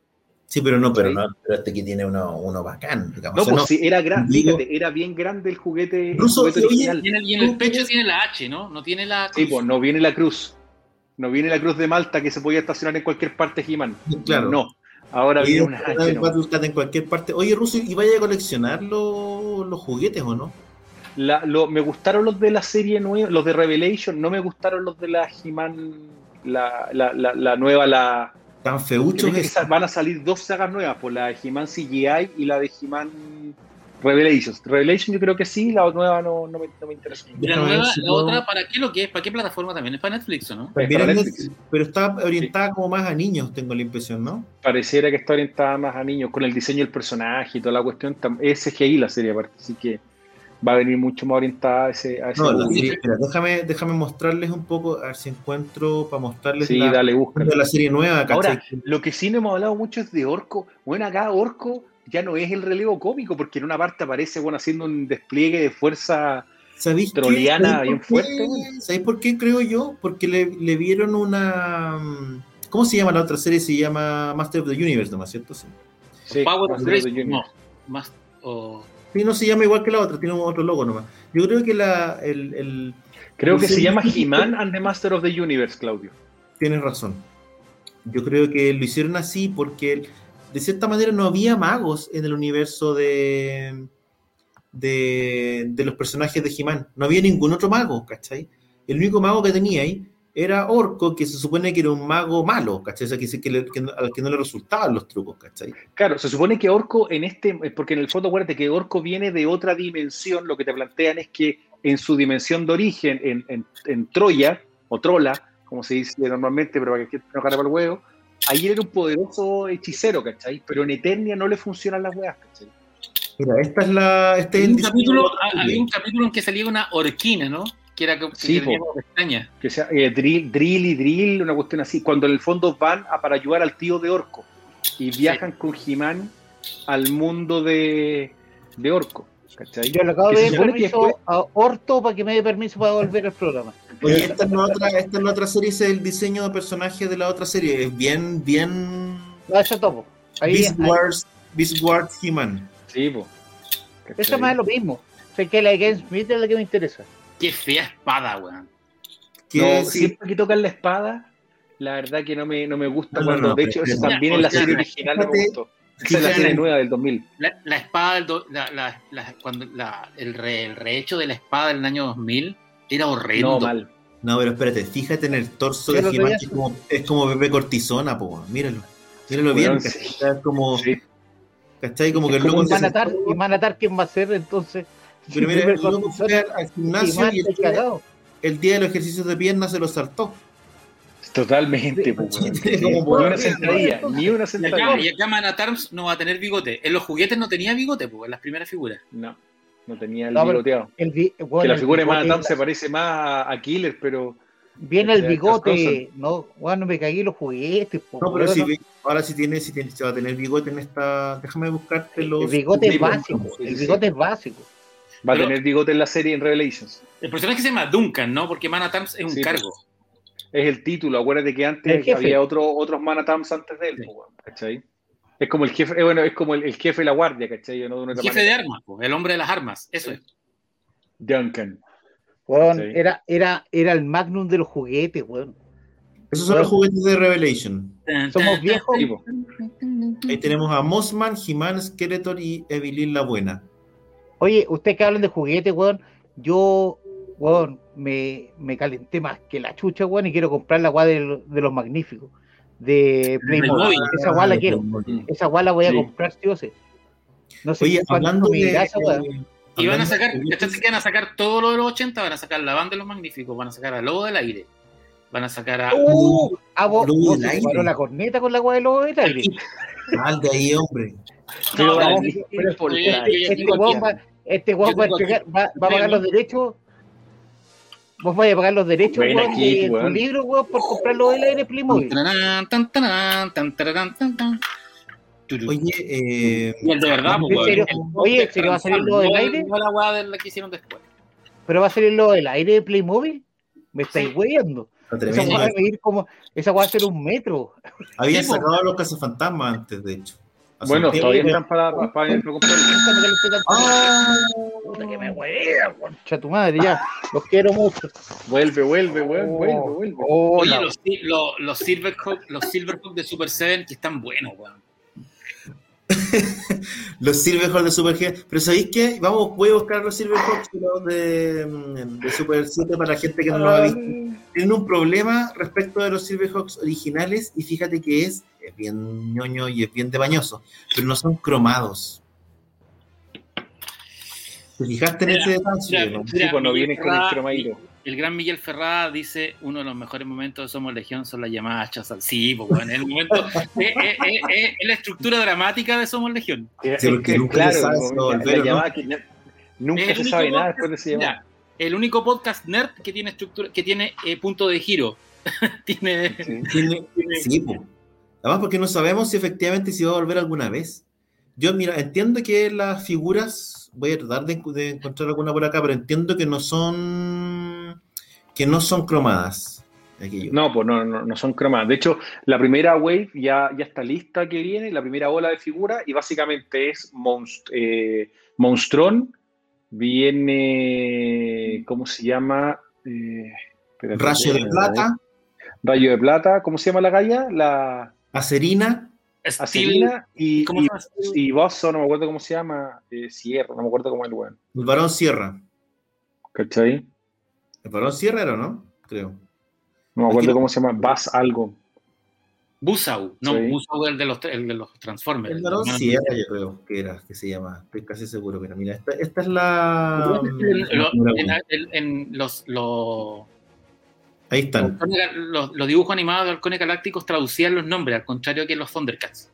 Ahora, sí, que el nivel, el nivel de articulación respecto de los originales es brutal. Pero brutal, pues, weón. Y el nivel de detalle, y como cachate el, el, reloj, ahí, el, la pulsera. el reloj. Yo creo que reloj. sacarán la nave, no, va a ser muy grande la nave. O sea, yo creo que depende cómo les vaya, yo creo que sí. Ahora, lo que pasa con Super 7, eso sí, es que no son, tú caché que sacan tiras cortas, tiras pequeñas, por lo tanto los precios, primero venden mucho en la preventa. Y lo segundo es que los precios después, ¡fam! Porque como son cantidades pequeñas, por lo general los precios son, son difíciles de encontrar, tienen mala distribución para lugares que no sean Estados Unidos, y por lo tanto siempre tenéis, eh, tenéis precios más o menos altos. Eso es uno de los problemas que tenéis con Super 7, pero en términos de calidad, especialmente en el diseño, debe ser la juguetera que le pone más cariño hoy por hoy a, su, a sus colecciones. Oye, y hablando pues de.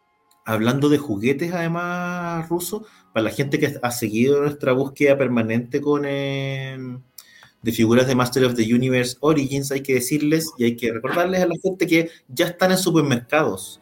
Eh, los Motu Origins llegaron originalmente a Ripley y en Ripley creo que no queda ninguno está la cagada con la cuestión. Hemos tenido información de gente que va a sacar las cuestiones de bodega, hemos hecho contactos con la gente que sube las figuras a, a los sitios de la, del retail, eh, que nos dicen, oye, tengo el stock acá y el stock va desapareciendo porque se lo llevan internamente, una locura, pero sí se pueden encontrar algunas figuritas hoy día en supermercados, estas son las del ruso, de hecho.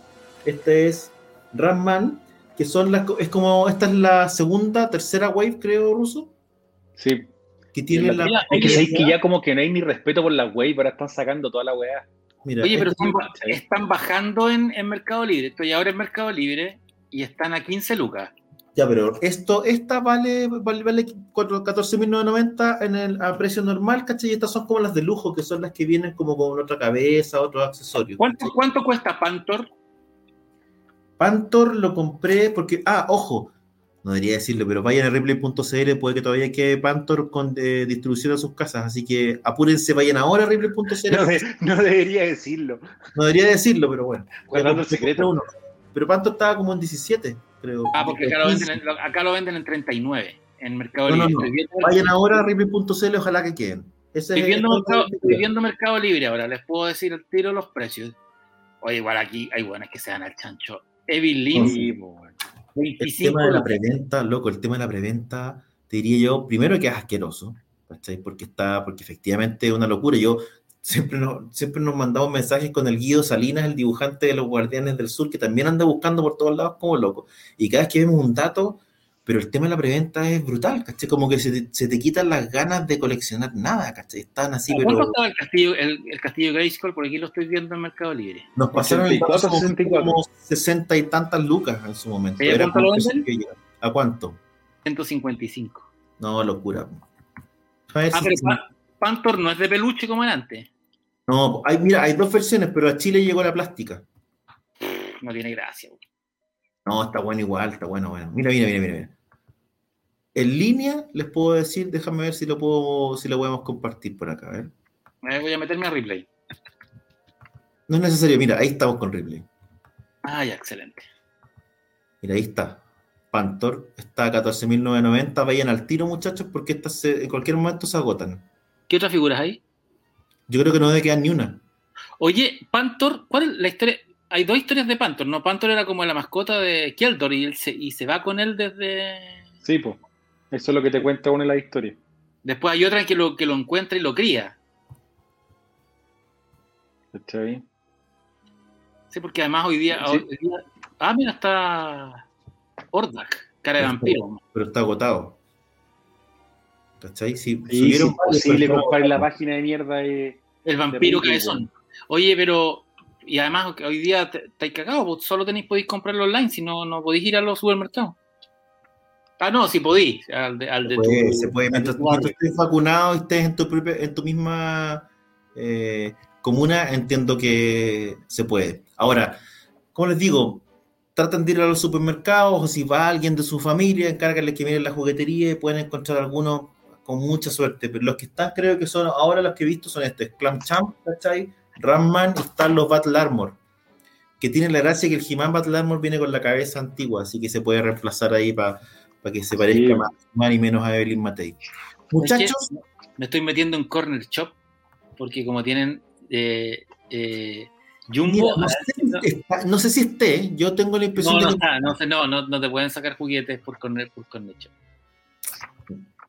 Bueno, si tienen algún amigo que vaya a, supermercados normalmente, encárguenle que miren en la juguetería y que le traten de comprar, porque efectivamente esto se encuentra súper barato. Las figuras normales están como a 12 lucas, las figuras de lujo a 15, eh, y, en, y en reventa es una locura, pueden llegar a cualquier precio. Yo nunca había visto una reventa como esta, ni siquiera con Transformers, que igual se fueron, pero, pero nunca tanto. No, no, yo, tampoco. O sea, no lo he visto en nada. ¿Cachai? Yo creo que nada vi, nunca había visto general... que se agotara algo en el retail de manera tan brutal y que la reventa fuera tan heavy. Ni siquiera cuando están estos booms navideños de las muñecas Monster High con lo que fuera, ¿cachai? Vi una cuestión así tan, tan brutal. lo que pasa es que, ¿sabéis que El cuento tiene, o sea, no estoy de acuerdo, pero tiene sentido en el sentido de que somos nosotros el público y, la gente, nosotros, tú tienes un poder adquisitivo, tú le podés dedicar 20 lucas a una figura, entonces, puta, los hueones las, las sabiendo de que los que les interesan este tema están dispuestos a lo mejor a pagar un poco más por tener la colección, ¿cachai?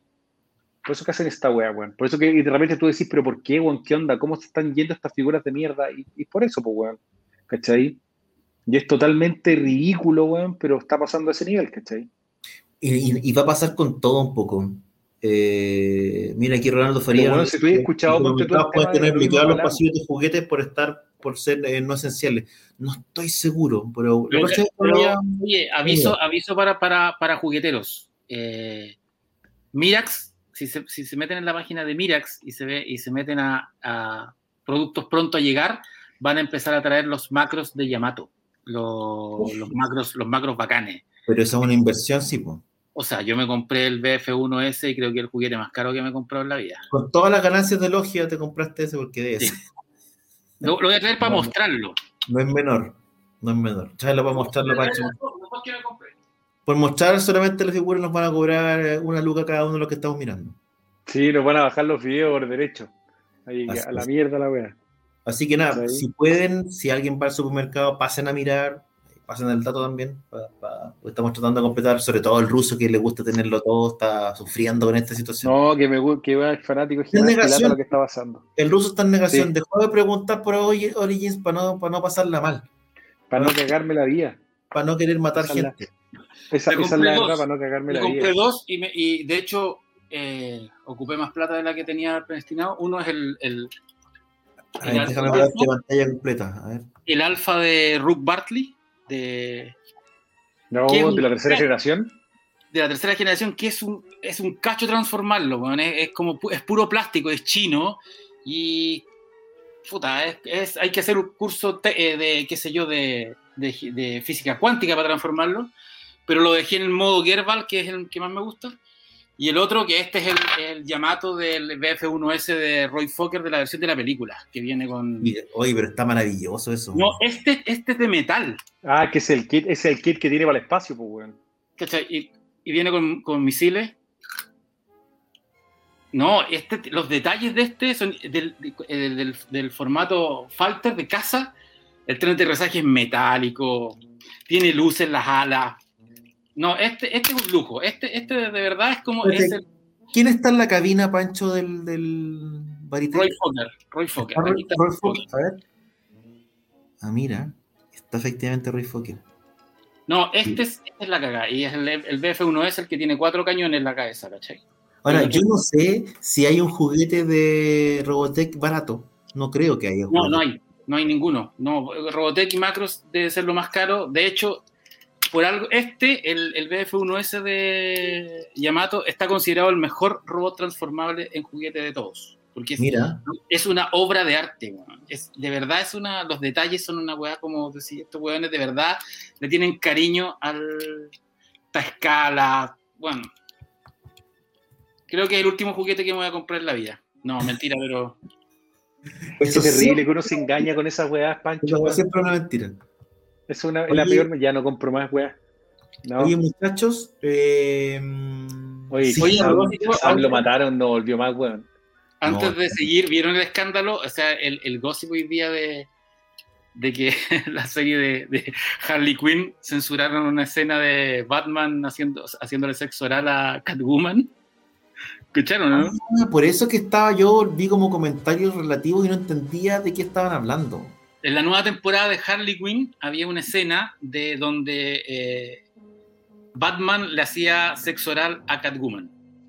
Era una escena de sexo entre los Básicamente, igual mostraban como las caras de placer de, de Catwoman, no es, no es específico. La serie, la serie es bien, es, bien directa, es bien. Pero, eh, pero sí, pero tiene un contexto como de parodia, humor. Exactamente. O sea, eh, y el, el, productor dijo que no, porque en el fondo los héroes. Ah, su, primer comunicado es que los héroes, los superhéroes no se comportaban así.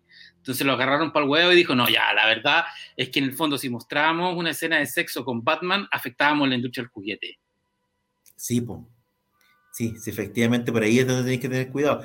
No podéis tomarte en pantalla las libertades que sí se toman en el cómic, porque en el cómic lo han mostrado en pelota, básicamente, incluso, pero da lo mismo, ¿cachai? O sea, no, en los, desde la etapa de Tom King tienen como, es una pareja con sexo.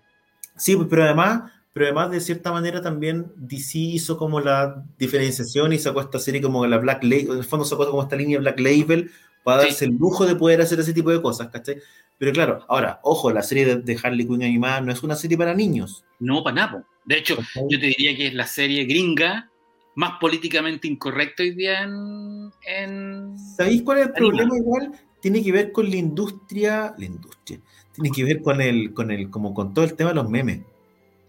En el fondo, porque claro, ¿qué es lo que pasa? Que tú ponís esa escena y esa escena a los segundos se transforma en un meme fuera de contexto, en un GIF fuera de contexto y, no tenéis cómo borrar eso. Porque, es indetenible. No, y, y, eso y efectivamente te afecta a la al, a los juguetes, a todo. Lo que importa. además, sí, pues nosotros además hablamos que los gringos, que los progresistas y que sé yo, y bla, bla, bla, pero, pero no hay que olvidarse que la sociedad estadounidense es una sociedad extremadamente, especialmente en ciertos sectores, súper conservadora, ¿cachai? Entonces, poner, poner una escena así también es comprarse un problema, ¿cachai? Yo creo que los locos también deben haber pensado, ¿para qué? Por el chiste, porque además probablemente era un chiste, ¿cachai? Y por hacer el chiste te metí, te compráis un problema. Hay que pensar en la industria de los juguetes argentina, las figuras de Alberto Fernández, yo creo que ya no las van a poder sacar más, pues, No, y además, eh, a lo mejor la industria, pero esas figuras las van a repartir en los barcos, a lo mejor por Rusia. Claro, los van a repartir, que todos los, cruceros van a venir con una figura argentina. Puta, el weón pelmazo ni siquiera cuenta bien el chiste, weón.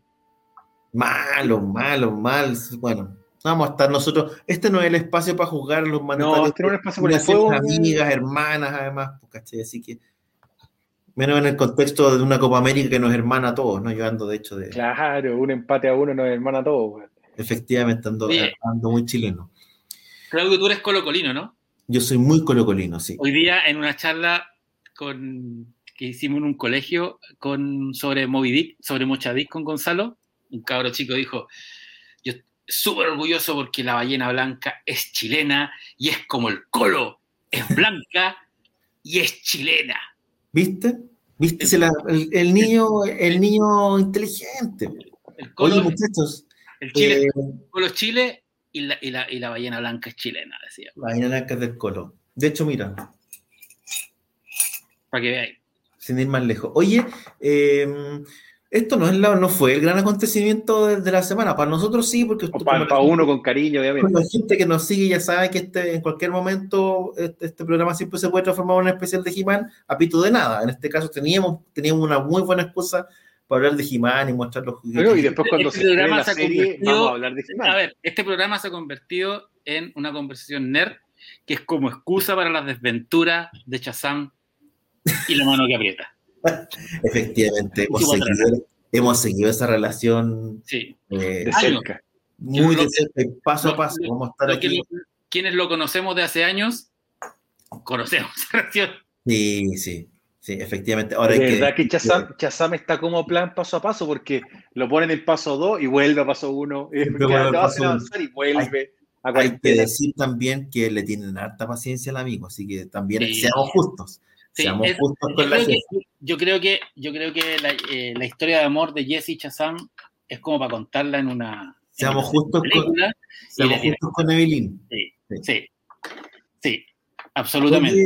como, como, como, en la nueva serie, Evelyn también se vuelve buena, ¿viste? Sí. Oye, eh, me pidieron un saludo Daniel Contreras, que nos ve siempre. Muchas gracias por, eh, por la buena onda que nos está mandando internamente. Muchachos, esta semana además, eh, esta semana, el viernes pasado, viernes fue o no, se estrenó, miércoles. no, parece que miércoles. El miércoles, miércoles. El capítulo número uno de la que hasta ahora es la serie más exitosa en términos de debut de Disney Plus, probablemente motivada porque obviamente se la jugaron con un personaje realmente popular y con un personaje que es, está en primera A y no en primera B como los otros, que es Loki. Y que además, es el mejor, el mejor actor de Marvel. Por lejos. O sea, el mejor villano, el mejor actor en términos de carisma, yo creo, ¿tú crees que le compite a Robert Downey? Yo creo que Robert Downey Jr. es el weón más carismático del mundo, pero a nivel de, actuación, eh, Tom Hiddleston es un weón muy, es, muy, mucho más variado como actor. El weón da, tiene un registro, bueno, es green, es inglés, pues, y tiene un rango más amplio, claro. quiero hacer un alto solamente para, referirme al comentario de David Enrique que dice, a mi vieja le encanta escuchar hablar al tío Chazam. Yo no sé si eso es algo bueno, ¿cachai? Pero, pero mande nuestro, todo nuestro cariño y comprensión eh, a su madre, don David. Claro como la entrevista que alguien le hizo a Naya, oye, mi hija de 13 años fanática tuya. claro, algo anda mal ahí. ¿Qué te pareció, Pancho? Loki, a ver, a mí me gusta el Doctor Who, por lo tanto encontré que, las, que, que la serie era como, una, era como la versión Marvel del Doctor Who y tenía, él, tiene hartos, hartos homenajes a, a, la mitología de Doctor Who que tiene, que creo que vienen porque Hiddleston es como fan, como todos los ingleses. La serie me gustó harto, no me mató, pero estoy súper interesado en ver qué sigue. Porque creo que se la jugó en dos aristas que son, que, son bien, bien potentes. Uno, que tiene una estética retrofuturista que es bien interesante. Que que ya, ya, ya, está, ya, ya está jugando en un, en un, género de la ciencia ficción que es nuevo, por lo menos dentro de lo, del universo Marvel. Está apostando por ciencia ficción, más, más allá de y, ciencia ficción seria, o sea, viaje en el tiempo, manipulación cuántica, eh, multiverso, te tira de alguna forma un guiño de lo que puede ser las guerras secretas, y al mismo tiempo tiene una, una pareja protagónica bien, bien power, que, que, que es este, este, actor, ¿cómo se llama? El, el, el, Wilson. Owen Wilson. Owen Wilson. Y por otro lado, todo el rollo, cuando, todo lo que cuando Loki ve su futuro, ve la muerte de su mamá, ve su propia muerte, yo dije, esto ya es bueno. es pues. bueno, es, es, bueno, está un poquito sobre el promedio, insisto, no me mató. Me faltaron escenas de acción, quizás algo así.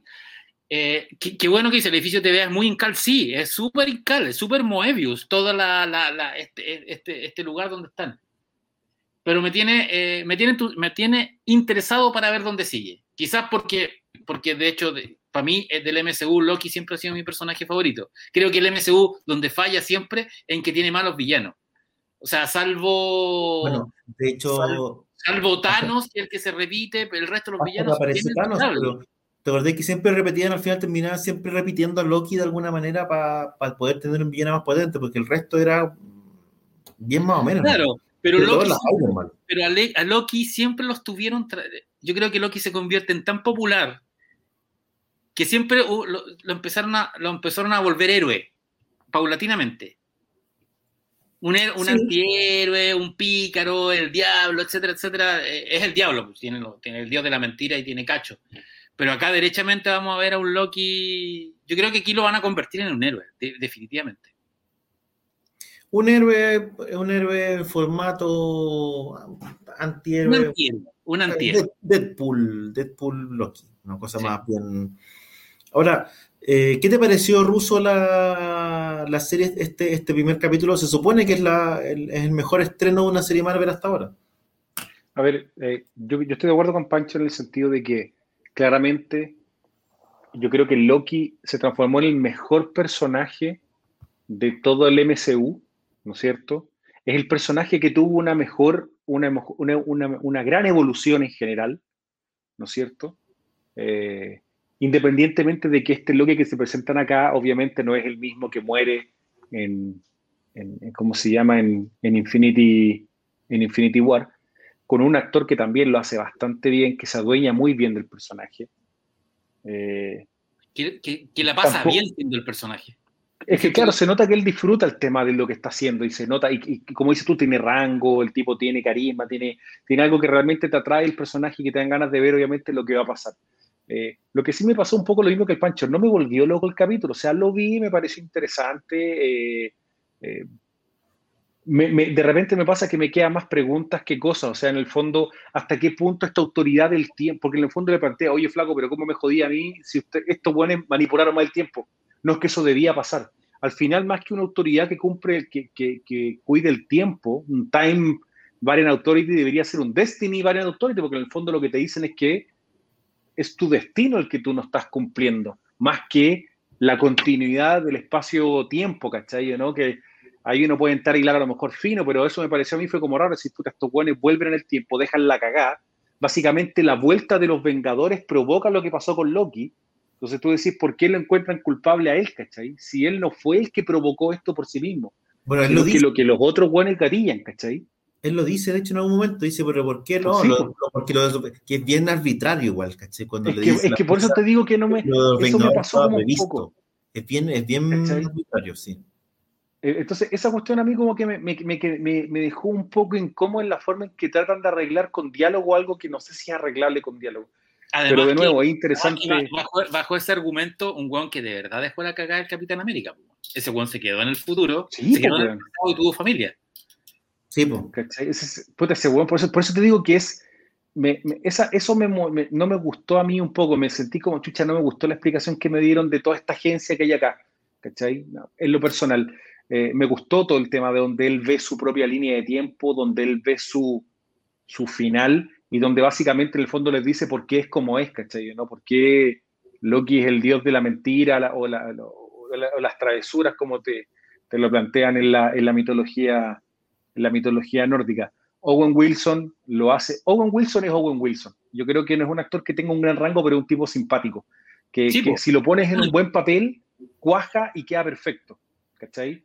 Pero no es como que el tipo haga algo muy diferente a lo que ya ha hecho en otros, papeles. Pero el tipo simpático, lo pusieron en un buen papel, lo hace bien. Tener este, esta suerte como duelo, esta provocación constante para que Loki diga quién realmente es y quién no es, y que te planteen el tema de que él mismo va a ser el villano y, quiero ver los giros que trae la serie en ese sentido. Me llama la atención eh, ver qué es lo que vaya a pasar y hasta qué punto esta serie va a ir conectando con las películas que también están viniendo. Hoy día, este es el gran material que tenemos de, Marvel. Lo pensamos hace cuánto que no ha salido algo cinematográfico. A mí me parece que esta película eh, va conecta mucho más directo con, el pasado y el, futuro del universo Marvel, porque además está justo en un nuevo temporal, permite jugar. Eh, esta, serie de alguna manera va, está ahí para arreglar todos los cagazos de, las primeras fases del universo Marvel y prepararse para la, para la segunda. Yo creo que esta serie va a ser súper útil para endilgar como decía mi abuelo, eh, tanto, eh, ¿cómo se llama? Los Eternos, como, como eh, ¿cuál es la próxima que viene? Black Widow. No, no, no. Tanto los Eternos como... Ant-Man. Viene Spider-Man y viene el, ¿cómo se llama? Doctor Strange. Como el Doctor Strange que va aquí, el de Doctor Strange ya va a tomar en cuenta los multiversos. Bueno, Multiverso of, Se llama así la película. Oye, em, pero no, no, a ver, a mí me, gustó la serie en, estética, encontré que, estaba chora. Ahora. Es como Brasil, bueno, de verdad, él dijo ahí que parecía como Terry Gilliam. Lo encontré como Brasil. pasa que, o sea, no les llama la atención que, Marvel se haya jugado por, por, eh, por enfoques tan diversos o tan distintos en sus tres series? porque son tres series que desde el punto de vista estético, del punto de vista de la manera de narrar eh, y del punto de vista de cómo abordar los personajes son bien distintas igual, ¿cachai? Eh, parten de, una, de un material base, que básicamente son, son sus películas en que han construido una, una manera de contar, una manera, una manera de relatar que es más o menos homogénea con eh, más elementos de humor en el caso de las últimas Thor o las Guardianes de la Galaxia, con más elementos de espionaje internacional, si tú querías, en el caso de Capitán América, pero en general, con una manera de contar la historia, con una manera de mirar esta, este universo que construyeron. De hecho, es la más mitológica de la serie, y en el, en el sentido, y no solo mitológica entre el universo Marvel, porque toma agarra elementos, por lo menos en este primer capítulo, agarra un elemento de la mitología popular contemporánea, que es la presencia de, el caso de D.B. Cooper, porque es un caso real, de un tipo que secuestra un avión y que se tira eh, y que, eh, salta en paracaídas desde vuelo y, y, es un misterio, nadie sabe de dónde viene, qué hizo, de hecho, hay hay un montón de libros de conspiranoia sobre el caso de, de, David Cooper, hay, hay, novelas, hay un, hay un capítulo de Star Trek, ah, no sé si es, no, no, no recuerdo si fue Star Trek, de los archivos secretos X, donde lo nombran. Entonces, acá se hace cargo de, de ese evento como una broma de asgardianos dentro de, la probablemente, una joda, claro. Y probablemente ese tipo de elementos, tengo la sensación yo, de que lo van a utilizar en todos los capítulos. Ese tipo de elementos como de de que la presencia de Loki explique cosas que en la historia han sido inexplicables. Si lo hacen, además me parecería súper brillante, ¿caché? Cómo aprovechar eso. Pero de todas maneras, me llama, para donde iba es que me llama en la atención, ¿caché? Como la libertad de, de, lo que están haciendo en las series, como la liberación del, no sé si es la camisa de fuerza, ¿cachai? Eh, de, que, te, que te planteaba la mirada hegemónica que había dentro del universo Marvel y hacer cuestiones, tres productos que son súper distintos, ¿cachai? Porque yo veo Loki y no está, no hay un, elemento común, no esto no es, no, se parece nada a WandaVision, no se parece nada a Falcon y el Soldado de Invierno, ¿cachai? Es su propio, su propio universo visual, su propio universo en términos de construcción de personajes, que en teoría uno entiende que están conectados, ¿cachai? Porque eres, de cierta manera ya aceptaste todo lo que pasa en el universo Marvel. Pero en las series lo que están haciendo así como construían y había un esfuerzo muchas veces súper forzado por conectar las películas, me da la impresión de que hoy día hay un esfuerzo por desconectar las series, al menos en términos de cómo las estás contando. Y eso me parece súper jugado de parte de, eh, de Marvel, porque probablemente tú podís ver, no sé, pues con tu hijo, ¿cachai? Ir a, o tu hija, ir a ver cualquiera de las películas de Marvel y, vaya a encontrar elementos que le van a gustar y los va a entender, qué sé yo. Pero si tú lo sientas a ver estas series, probablemente no va a enganchar con ninguna. Estoy hablando de un niño, no sé, hasta los 12 años, qué sé yo, 12 años, o las va a encontrar una lata, en el caso de Soldado de Invierno, o no la va a entender, no va a entender las referencias en el caso de WandaVision. O sea, yo no creo que a un niño le vaya a gustar, ponte tú, eh, WandaVision.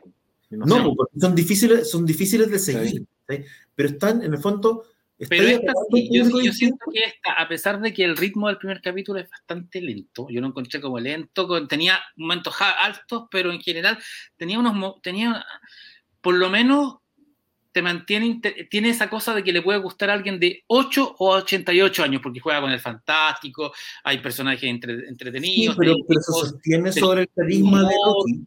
Estoy de acuerdo con Claudio. de los robots cuando dice, bueno, esto es para saber si, si tú eres robot, y el weón dice, no tengo claro si soy un robot. El de las joyas, cuando, cuando encuentra las joyas y se da cuenta. Esa agua me, me, cargó, weón, a mí. En este lugar que no la importa. La joya del infinito. Sí, pero en el fondo es para recalcar que está en un lugar más allá del bien y el mal y del tiempo. y además, y, en el fondo te recalcan que en términos de como de magnitudes, el poder que tú pensabas que era lo más poderoso en ese contexto es una cuestión mínima. ¿Cachai? como que se supone que normalmente. muchísimo más poderoso que el más poderoso, ¿cachai? Un poco Acuérdate que cuando. El, bueno, por eso te digo, aquí no, no vamos. Estaría bueno que esté acá. Cuando Thanos tiene todas las joyas del infinito, el buen destruye a las deidades que crearon el universo, ¿cachai? Venza, o sea, se supone que, la, que tener las cinco gemas te, básicamente estaba ahí más allá de todo, ¿cachai? Sí, pero, es un tema personal. Destruye las deidades del universo, no del multiverso. Es que lo que acá te dice en el fondo es que hay una. Aquí de nuevo, te pone a otras deidades arriba. De repente vamos a tener un crossover con Batman, bueno, a lo mejor quien chucha sabe, bueno, pero. Eh, no, de repente te van a poner alguien más arriba y así, porque un poco de eso se trata. Siempre hay alguien más poderoso en los universos de superhéroes, pero. Eh, pero de todas maneras, claro, yo creo que el primer capítulo se sostiene en gran parte sobre el, sobre el, carisma de Loki también, ¿cachai? Eso estoy 100% de acuerdo. Yo creo que la serie tiene el MCU, lo que dice Pancho. El MCU necesita tener a una entidad más poderosa que Thanos. Sí, para, bueno, existir. ¿Sabes lo que pasa? Es que además siempre esto, bueno, es como un Superman, porque ¿cachai? siempre se alguien más poderoso y más poderoso para que el desafío tenga sentido, ¿cachai? Porque siempre el, el, desafío es alguien ordinario obligado a hacer algo extraordinario. Y cuando tus personajes son extraordinarios, su lucha tiene que ser contra alguien que sea más extraordinario aún. Si no, la cuestión no tiene sentido. Si Thanos no fuera mucho más poderoso que el resto, la lucha contra los, de los héroes contra este, este villano no tendría eh, poder dramático al final, no tendría interés, no tendría qué sé yo. En este caso me pasa que que, creo que el, primer capítulo sí es un capítulo un poco más lento, un capítulo muy de introducción, ¿cachai? Muy de establecer el contexto todavía. Y lo que creo que vamos a ver, o lo que creo que, que para dónde va, es que esta es una serie que tiene, que también es un género que no habían abordado, que me da la impresión de que tiene elementillos policiales, fíjate, es, es básicamente una serie entre comillas, de detective que, te, que, va investigando, que va te va dando pistas, el tiempo, el tiempo. Es como Quantum Leap. Alguien dijo, por aquí que era como Quantum Leap y puede que vaya para allá. Que igual es interesante, ¿cachai? Porque en el fondo es tomar un, es hacer una serie de género, de nuevo, ¿cachai? Pero de un género en el que el universo Marvel no ha entrado ni probablemente no va a entrar a nivel de películas, ¿cachai? Porque necesitáis, o, se nutre de un relato que es más bien episódico, que la serie te permite. No sé cuántos capítulos son tampoco de Loki. No cachado cuántos capítulos son. Puede ser. No sé. Veamos, Vamos, Déjame mirar. Loki. Vamos a buscar. Para eso está Internet, que nos, nos, nos facilita sí. Ahora, yo te digo, o sea, estoy de acuerdo. Yo, primer capítulo es más lento, tiene unos momentos que igual de repente como que a, lo mejor podrían haberlos cortado un poquito, como toda la, la persecución tipo Benny Hill de Loki en, el, en, la, en la oficina del TVA, ¿cachai?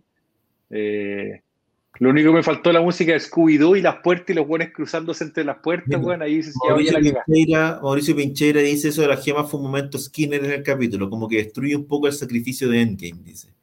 Es que eso es lo que me.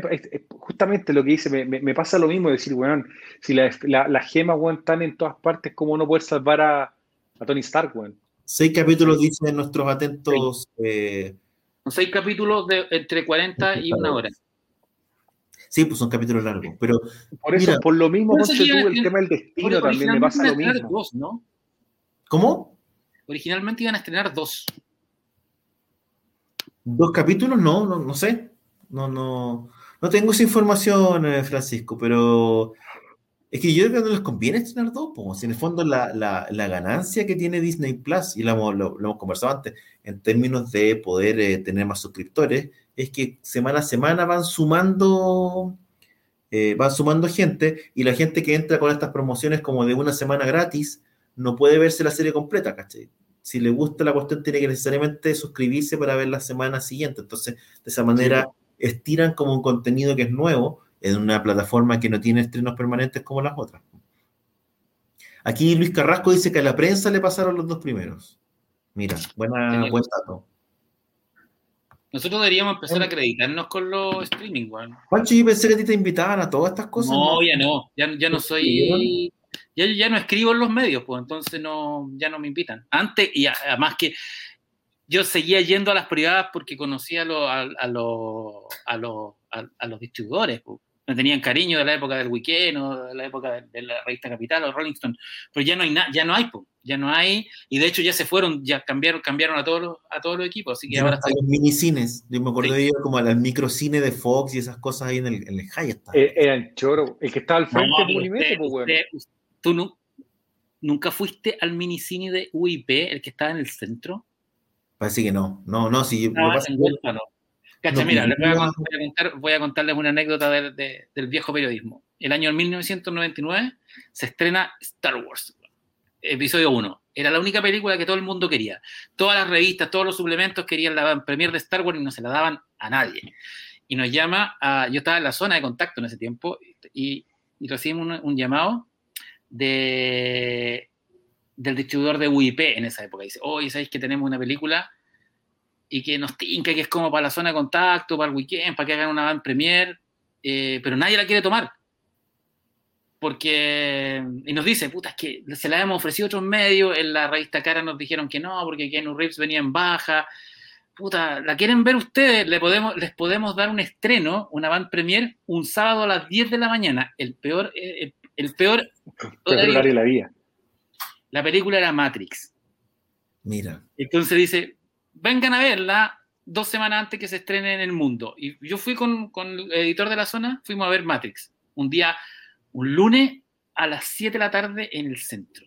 En un microcine, además que la experiencia en microcine. un microcine y, el, y, el, y el loco de, de nos decía, puta, nadie, nadie se engancha con la película, nadie quiere ir a los Yankees, dicen que nadie conoce a los actores. Bueno, la película estuvo dos años en cartelera en Chile. Espérate, Pancho, ¿qué dijeron ustedes de la película? Una mierda, nunca será un éxito. No, weón, yo salí, pero así, con un fire de la película. Yo me acuerdo que le dije a Hernán, esta, esta película va a ser historia, va a ser histórica. Bueno, tenía todo, todo, todo, todo. Y después cuando la, la, vimos a las 10 de la mañana, un sábado, puta, nadie quería ir un sábado. Yo invité como a, compañeros de universidad, a amigos que fueran, por favor vayan a ver Matrix. Y todos hacían un fire. Me acuerdo que fue el Doctor Zombie y el Doctor Zombie, pero salió así, onda, oh, weón, está la weá más. Esto es mi antes y después. Yo, yo no sé si me acuerdo de otra película, así como en términos de cultura pop, que haya generado como una suerte de, de conversión en la gente, porque la gente... O sea, cambió la forma de vestirse, pues. Sí, pero además salía, salía con la gente, salía como con la gente como medio iluminada. ¿Cachai? Porque además, porque todo el tema de Matrix, en el fondo, esto de que está ahí en la Matrix, que quedó, ¿cachai? Eh, como que está ahí en la máquina, ¿cachai? Como que te vendiste el sistema. Había una analogía de un sistema muy fuerte.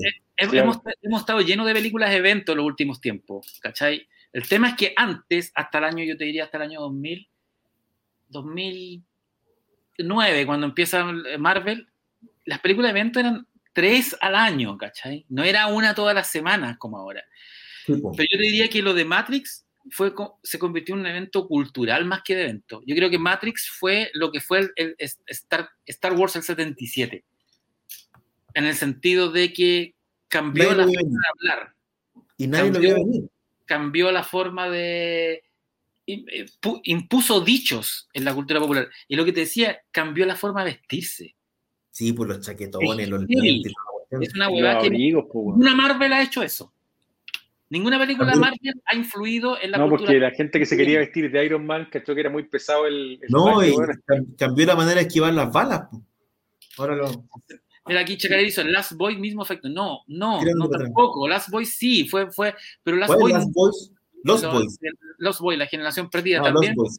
pero no, fue un evento cultural. Matrix fue un evento. Matrix terminó. A, ver, en cuando salió Matrix, en el Artes y Letras salieron artículos de la filosofía aplicada a Matrix. pero ¿sabes qué? Eso, es lo que eso iba yo, ¿cachai? Que hubo como una suerte de iluminación. La gente percibía como que, oh, fui a ver esta cuestión y como que me iluminé, que estoy metido en un sistema, ¿cachai? Como que estamos metidos en un sistema y nos están mintiendo. Yo te diría, y esto, esto te estoy hablando de antes de la conspiranoia. Sí, pues. de Matrix. Creo que de alguna manera ahí se largó la conspiranoia. Eso te quería decir, a eso iba yo. Porque eh, además a esa van premier yo invité a mi amigo Salfate y ahí también, se le, también le explotó la cabeza. Yo creo que le hiciste un mal a Salfate. Sí, le hice un mal Pero si quieren saber más sobre eso, entre, los libros, entre los libros de OVNI y, y, y, Matrix, claro, y empezaron a ver artículos sobre las referencias bíblicas en Matrix. fue, no, yo creo que por eso entiendo, le tengo tanto miedo al, a la nueva Matrix. Porque además la Matrix 2 y 3 no me gustaron, encontré que arruinaron toda la, toda la onda que tenía la 1. Eh, porque de verdad la, la película, la, primera, fue un evento, fue una cuestión... Lo que pasa es que tú, tú no hay un tema, la primera Matrix, yo la fui, yo la vi dos veces y la vi en el, todavía me acuerdo, en el Hoyts, en el Hoyts de la Reina la fui a ver, Puta, yo creo que todos vimos la película y tú notaste el cariño que los gallos habían puesto por, por, por lo que hicieron, ¿ya? Tenía efectos digitales, pero eran más prácticos muchos de ahí te mostraban un poco en el making of de la serie lo que hicieron, un montón de cosas más. Matrix 2 y 3 de una otra manera pierde porque también hacen demasiado digital, sobre todo en las peleas que tiene el con el agente Smith, donde tú notabas que finalmente el guy que no era Keanu Reeves, que en el fondo como que se fueron un poco por lo más fácil, la historia también sea un poco la mierda, porque es distinto que te sugieran que tú eres el elegido, ¿cachai? A menos que eh, después ya como que en el fondo te lo ponen como un semidios, ¿cachai? Que en el fondo ahí como que es medio raro, bueno. Estaba preguntando acá, Pancho, si es verdad que si leíste el, primer libro de, de, de Alien, si es verdad que también leíste el primer Berlín a Salfate, pero no sé a qué se refiere. No, no, no, juega, no, sabemos a lo que se refiere. No, no, ahí no. Ah, no digamos nada más. Eh, me pasa que alguien, alguien decía por acá algo que es súper interesante, que tiene que ver con, no sé si, porque alguien dice, oye, Matrix fue como la última cosa realmente original que dieron en el cine. Pero hay que tener ojo, efectivamente Matrix es un fenómeno que nace en el cine, no es eh, una trilogía, adaptación del libro, éxito de ventas, no, es una película. Y, y, en ese sentido probablemente tiene nexo con Star Wars en el sentido de que sí, tiene un montón de cuestiones sobre las cuales está basada, pero es una obra original. Alguien, ponía aquí Ghost in the Shell, claro, toma elementos de Ghost in the Shell del anime, pero toma elementos también de Neuromante, de la novela del 84, donde de hecho aparece el concepto de Matrix, toma elementos de Blade Runner, del cyberpunk en general, y con eso arma, arma un lo que agarra todo eso, todos esos elementos y, y construye una especie de fundación de universo casi de superhéroes y, además la alegoría de, la, caverna, juega con un montón de tópicos que, que ya estaban y por eso funciona, porque básicamente... Así como elementos de Terminator 2, de todo, Así como Star Wars tomaba un montón de elementos de Kurosawa, el viaje del héroe y un montón de cosas y lo transforma en algo nuevo que funciona y que no está basado, está basado en muchas cosas y no en una sola, ¿cachai? No es El Señor de los Anillos llevado a la pantalla, ¿cachai? No es Harry Potter llevado a la pantalla, que de cierta manera entre comillas, son apuestas un poquito más seguras. Aquí sí había algo, ¿cachai? Nuevo, efectivamente, que tú ibas a ver. Y además, como comentábamos, tenía, adquirió una, yo creo que adquirió una, una dimensión que sus creadores o sus creadoras no supieron, o sea, no, no, primero no, no, no previeron, porque yo dudo que haya sido un fenómeno planificado, y básicamente la segunda y la tercera película te habla de eso, ¿cachai? De que tampoco supieron cómo encauzar lo que generó. Porque de cierta manera la, película se transforma en algo que es más que una película al final, ¿cachai? Como esta experiencia de iluminación. Acá nombran dos referencias que de verdad que se, se, nombran re poco cuando se habla de Matrix. Uno, Los Invisibles de Grant Morrison, que de verdad hay elementos que están que rozan en la copia, y Dark City, que es una película que, que, que tiene un par de años antes y que, y que básicamente juega con el mismo tema también. Claro, pero desde otra perspectiva, sí, Dark City, pues, de Alex Proya, buena película, bueno. Sí, súper buena. Con Rufus Sewell y puta, con Jennifer Connelly, la gran Jennifer Connelly. Tengo un, aprecio muy grande a Jennifer. efectivamente puede ser, yo te diría que eh, por lo mismo, por las mismas expectativas, por, este, por esta característica de fenómeno que adquiere, por esta concepción mesiánica en torno a la película, por este concepto de iluminación que sentía la gente, eh, por la cantidad de cuestiones que generó en términos de teorías y lecturas, el capítulo el 2 y el 3 era muy difícil que salieran eh, triunfantes. Y esta nueva entrega, te diría que es un riesgo gigante, ¿cachai? Es un riesgo gigante, porque tú también no sabías hasta qué punto eh, la, la nueva película además va a estar un poco atravesada por la agenda, por la nueva agenda que tienen las directoras. ¿cachai? Ellas pasaron por un cambio en todo este tiempo, ¿cachai? Eh, y hoy día están de nuevo a la cabeza este proyecto, lo resucitan años después en un contexto súper distinto también, ¿cachai? De, cuando sale Matrix. Entonces yo no sé si hoy día va a tener el mismo impacto eh, y efectivamente es una apuesta súper, súper riesgosa volver, eh, volver con Matrix. Es que ahí lo que yo creo, a mí me pasa algo, o sea, Matrix, Matrix, Star Wars y otras películas más tienen una mezcla que, es bien única, que es bien poco probable y es bien virtuosa cuando sea. Cuando tú juntas una historia bien contada, nadie te dice que es la mejor historia del mundo, pero una historia bien contada, reinvención o una revisualización de los efectos especiales y una buena banda sonora. ¿Cachai?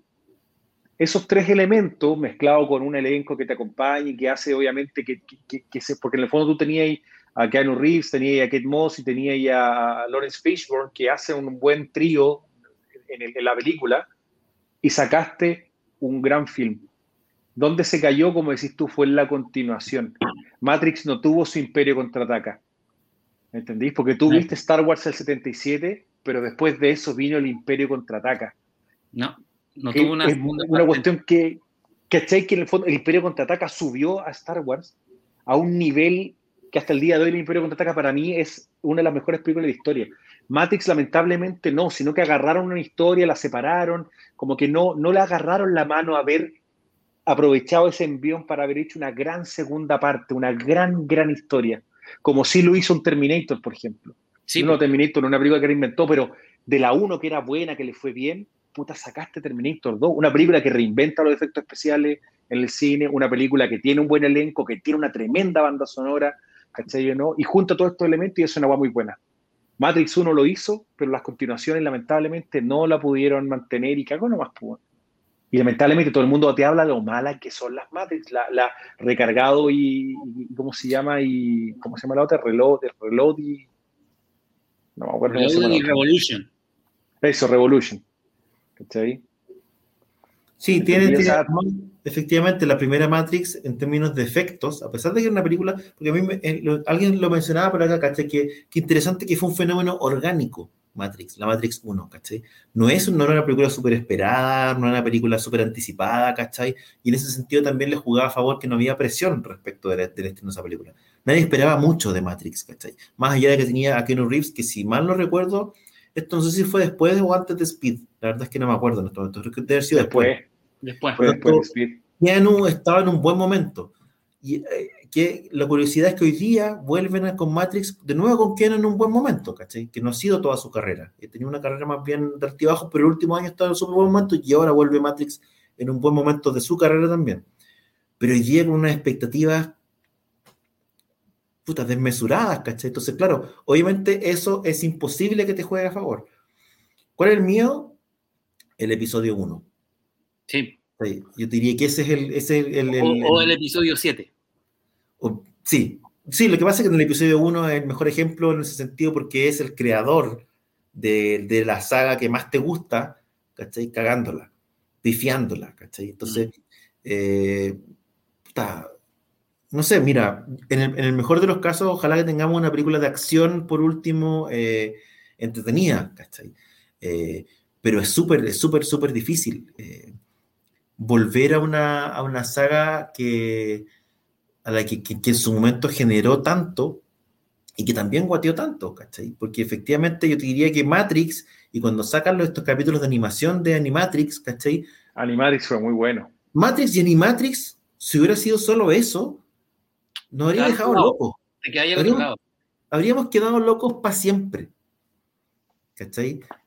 Es el estirar el chicle, el no saber cuándo parar, ¿cachai? Y el improvisar, porque finalmente también la, hay que considerar que, que, las películas de Matrix salieron igual seguidas, por lo que me acuerdo, me acuerdo yo, o salieron más o menos Salieron, es que se no me acuerdo si se grabaron juntas, creo que sí. pero, pero me refiero la, la 2 y la 3 se estrenaron el mismo año, una como en mayo y otra y la, otra, y la, y la segunda en noviembre.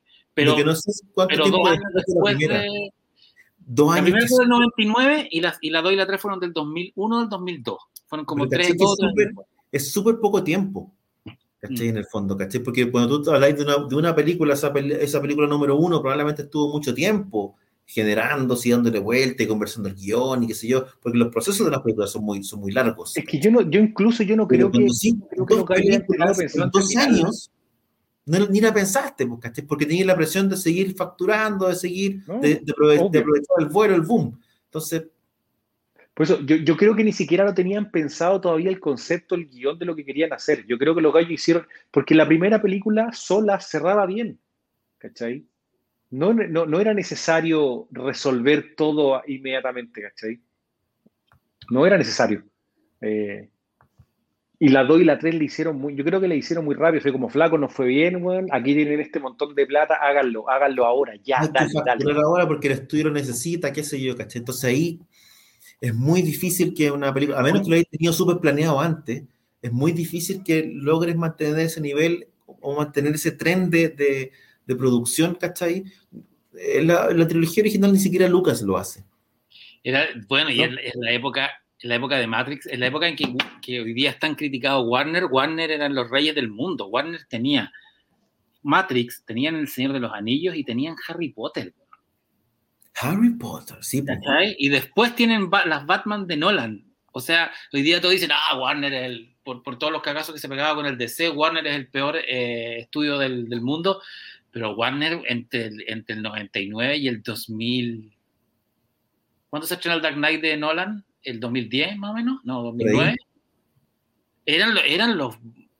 Eran el rey del mundo. Los reyes del mundo. Hasta que Disney se y además uno Y además uno como que uno se olvida de, lo, de la cantidad de películas y la cantidad de fans que tiene, por ejemplo, Harry Potter. Sí. Porque probablemente no sé si nosotros estamos en la generación más fanática, probablemente. No, Yo, las películas. Harry Potter fueron 10 películas, ¿no? Porque dividieron una, son nueve libros. ¿Cachai? Es una locura la cantidad de películas y la cantidad de fans. Hace una semana creo que mostraron que hay una tienda de mm, Harry Potter, una tienda oficial de Harry Potter en Nueva York. Eh, la, la, estrenaron, que sí la abrieron. Loco, la gente hace filas desde las cuatro y media de la mañana, unas filas interminables, para entrar a la tienda oficial de Harry Potter. Entonces tú decís... Y eso que la escritora está funeque, pues, weón. Y eso que la escritora está totalmente funeque, pero... La, escritora está funeque en Twitter, weón. En el mundo real no le importa a nadie, weón. La gente no, por eso, pero esto fue de, de, sus juicios, pero, pero a pesar de ello y a pesar de que ha pasado tiempo, los libros se siguen vendiendo y el fenómeno sigue ahí, ¿cachai? Con gente haciendo fila en Nueva York a las cuatro y media de la mañana, unas filas gigantes y eternas de horas para entrar a una tienda de Harry Potter, ¿cachai? Entonces es heavy el, el, el fenómeno. Ahora, volviendo a Matrix, Matrix es un fenómeno original que nace, que muere en el cine, ¿cachai? Que ha abarcado a partir del cine a otros formatos. Harry Potter, por otro lado, es un fenómeno que se traslada del libro, que, digamos que recorre un camino un poquito más eh, tradicional, en ese sentido. Pancho, esta semana se lanza, volvamos al autobombo, esta semana se lanza por fin de manera oficial con charlas Los fantasmas de Pinochet. ¿Dónde puede la gente esta semana escucharte a ti y a Félix conversando sobre el tema? Mañana a las nueve y media de la noche, 21.30. Se decidió hacer tarde por dos razones. Uno, porque hay mejor señal de internet, porque los Zoom se vienen cayendo. Y dos, porque la idea es que, como es un libro un poco para gente madura, no, no ponerlo a, las 7 de la tarde. No ponerlo a la hora de los que están despiertos. Eh, va, a ser, va a ser un live por, por Instagram eh, a través de la cuenta Planeta, que es Planeta de Libros, Planeta Libros CL. Voy a, lo voy a escribir. Y, o, en, mi, en, mi, cuenta, que es F. Ortega, va, va a ser, y, y, la de Félix, va a ser de, de, a cualquiera de las tres cuentas se pueden eh, conectar. Va a ser como una hora más o menos de conversación. Vamos a contar cómo fue el proceso de escritura y de dibujo y responder preguntas, que es lo más, que es lo más importante. Yo por lo menos lo que he visto es que las reacciones son bien viscerales, así son positivas, pero además son como súper así como, como heavy, así como, oye, esto que vi es como, como que la gente queda para adentro con, el, con la novela gráfica, no han sido reacciones tibias, me imagino que ni para bien ni para mal. han sido más para bien que para mal, de mal, o sea, sí, obvio, era un libro que iba a tener reacciones, iba a tener troleo. Eh, pero fíjate que lo que, bueno, les contaba la semana pasada que ha sido más troleo, ha sido casi troleo tanto de izquierda como de derecha. ¿Te esperabas una reacción más, eh, más fuerte en términos de rechazo al libro? Sí, pero yo creo que es porque todavía no ha, no ha, salido como en medios masivos. No había, no había, un reportaje en la tele, ¿cachai? Ah. pasan, cuestiones muy divertidas, como que, que, Jorge Baradit sube la foto del libro y lo trolean a él como que él hubiera sido el autor del libro, ¿cachai? Es como que le tienen... Eh, y, pero a mí me llama la atención el, eh, la, no es mala onda, pero la crítica que ha venido de ciertos sectores de la izquierda por... Por, eh, por abordar la figura al final. Por, abordar la figura y sobre todo por, hacernos cargo de, de, del hecho de que el, el atentado en contra de Pinochet quizás no fue el frente, sino pudo ser de otro lado, o que el bombardeo a la moneda eran pilotos gringos en lugar de pilotos eh, de la FACH, o, lo que más duele al sector de izquierda es que el, que el, que el frente haya, tenido una gran cantidad de infiltrados de la CNI. Del otro lado, evidentemente, que agarrija a Pinochet y lo convirtáis en personaje historieta, iba a llegar eh, eso, no, no necesitan leerlo para tirar, para tirar mierda. Pero era obvio, era un libro, es un personaje que no, no deja indiferente a nadie. Pero en general las críticas han sido súper buenas. Han sido... Eh, mira, aquí dice, tuve que parar de leer la parte del juicio. Sí, la parte del juicio es súper fuerte. Y, mm, el otro día alguien decía que, mm, que quería que, el, encontraran que el libro debería ser leído en colegio. Porque no hay buena... No hay, no hay no hay un trabajo de, rescate de, la figura de Pinochet y la figura de Chile en el siglo XX, si básicamente el libro, eh, el gran personaje del libro es Chile en el siglo XX, a través de la, a través de la figura de Pinochet y, quienes lo rodearon, eh, puede ser un buen material para colegio. Yo no sé, yo encuentro que el final del libro es un poco fuerte para colegio y que mucho... Pero tú no lo hiciste porque en el fondo, no sé, pues cuando tú haces con un trabajo como Mochadico, Alex Nemo, con, con Gonzalo, ustedes en el fondo están pensando, bueno, esto va a ir para colegios, ¿cachai? pero, no, eso ¿sabéis que fue solo? Porque fue porque cuando se hizo Mochadic con Norma, no, los colegios no tomaban en cuenta el cómic, entonces eso pasó solo. Claro, pasa con Mochadic y pero, pero de manera, así como el glosario, ¿cachai? Como que decir, sí, bueno, aquí, aquí hay, hay, algo, además hay un público, porque comercialmente tiene sentido también hacerlo. Entonces, ya, esto, pero cuando estáis trabajando en, en, en un material en que tú sabes en el fondo que además que, que estáis como con jugando con fuego de, de cierto sentido, ¿cachai? No me imagino que no estaba ni en su sueño más extraño decir, ah, esto, esto va a ser, podría en algún momento llegar a mira, acá Hugo Hinojosa dice, la única obra que se hace cargo Pinochet es ese maldito oyente, sí, eh, que de hecho fue una de las, lo ocupamos como referencia en... Que no es, que no es de, no es una obra chilena en la práctica. No, no para nada. Es, eh, francesa. Grafito, la editorial de, Claudio Aguilera y compañía, la edita acá en Chile, hay una edición, acá es la edición nacional, pero básicamente es, no sé si es francés, no me acuerdo. Franco-belga. ¿Te acordás que lo vimos en, en Angular? El maldito Allende, me acuerdo. Y, claro, fue. Yo no sé lo que va a pasar, por lo menos en, venta está funcionando bien. La editorial está contenta. Eh, pero vamos a ver qué, y, críticas ha tenido muy buenas, muy, muy, muy buenas. O sea, de hecho, eh, a mí me han llegado por internos así de periodistas de la tercera, así, bueno, esta fue una obra maestra. Así como Genera emociones. Yo, A mí, yo no he podido verla porque mi proveedor de historieta no me manda las weas. No te manda nada. No me manda nada. Pero me, me llama la atención que genera, incluso la gente que normalmente lee historieta y que ya conoce el género y todo, que genera reacciones emocionales en el lector. Así como leí esto, se me apretó la guata, me pasó esto, tuve que parar de leer. ¿cachai? Que no es tan común que pase la historieta.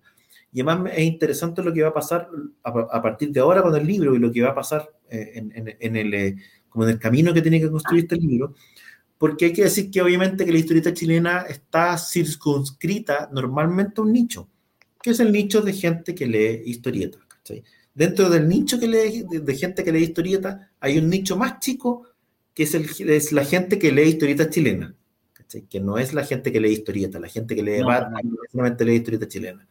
Pero pasa con estos libros, con los libros de que básicamente donde tú puedes llegar a una, a una editorial más grande eh, y que tienen espacio en prensa, que tienen espacio en televisión, pasa que salen del, del subnicho y entran y, sobrepasan el nicho más grande y entran al lector tradicional.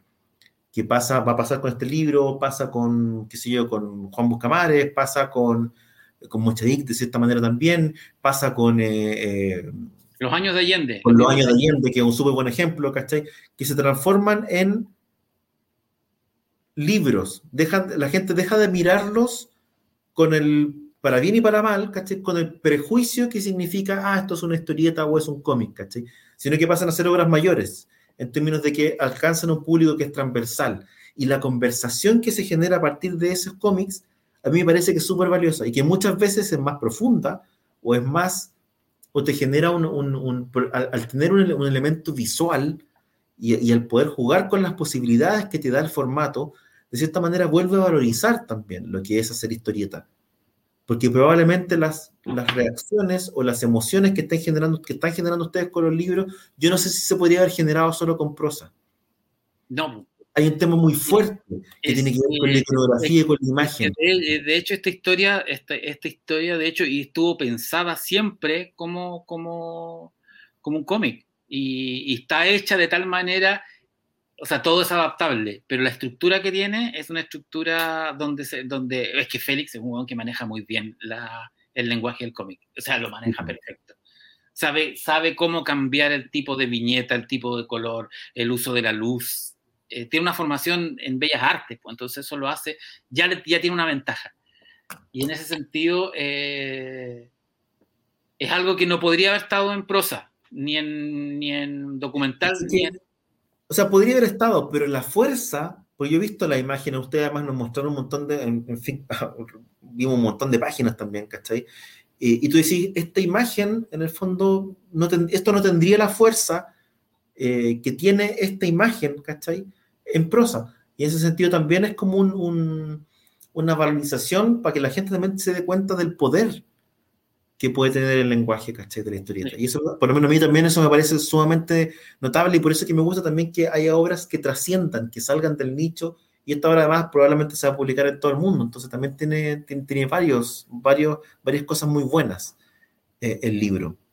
Sí, es, es, divertido trabajar con Félix porque Félix es extremadamente perfeccionista. Hoy día mandó un mail diciendo, cuando haya segunda edición se puede, podemos cambiar estas páginas de posición porque encuentro que se leen mejor y se, y se provoca una, una, emoción de la lectura más disonante. Y dice, ya, pero si está bien como está. No, pero es que piensas, ya, ya, ok, ya.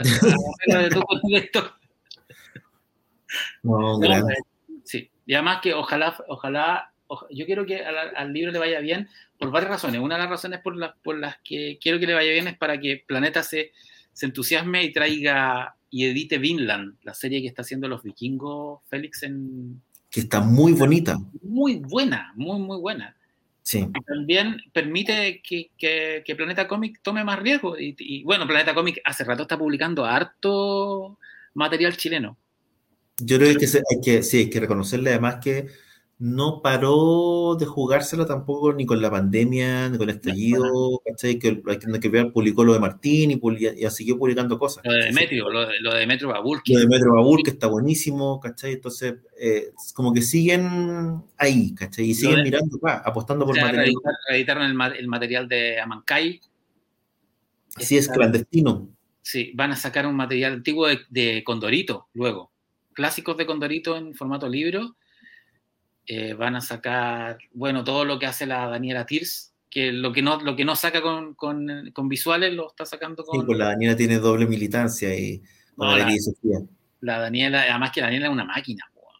Sí, efectivamente, produce muy rápido, entonces tiene la facilidad para seguir.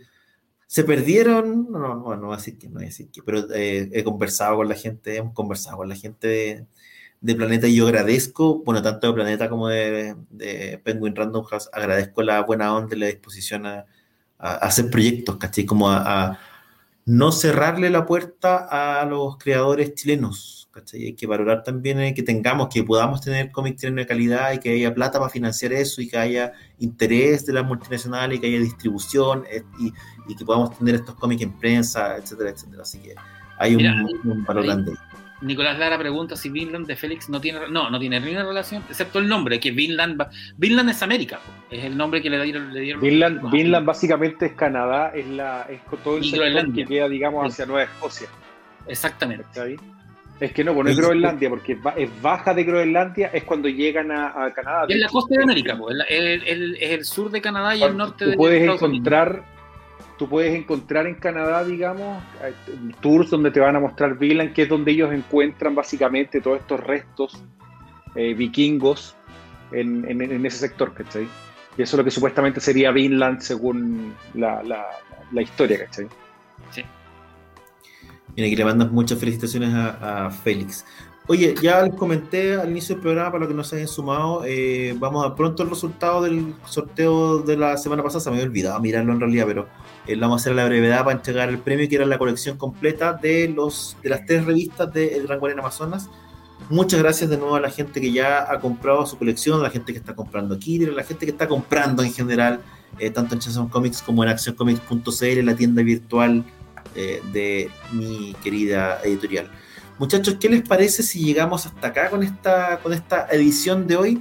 Yo les agradezco a toda la gente que nos ve por acá, que nos escucha vía podcast tanto en Spotify como en Apple y en otras, en otras eh, plataformas. Eh, les agradezco, por supuesto, a toda la gente que en cada video nos da like. Hoy día tuvimos caleta de gente conectada. Debo decir que eh, si no estuvimos en el récord ruso pegando el palo. Así que más de 200 personas durante todo el programa. Muchísimas, muchísimas gracias. Ruso, nos estamos viendo. Pancho, nos estamos viendo también. Muchas gracias a todos por participar y como siempre nos despedimos diciéndoles Matt Damon. Matt Damon. Hola amigos. En el programa de hoy aprendimos que no hay nada mejor que reunirnos un rato a conversar de cine, televisión, cómics y las cosas que más nos gustan, especialmente en los momentos más difíciles. Los esperamos en un próximo capítulo de Somos Legión para más risas, sana alegría y entretención. Y recuerda que, por el poder de Grayskull, tú también tienes el poder. Hasta la próxima.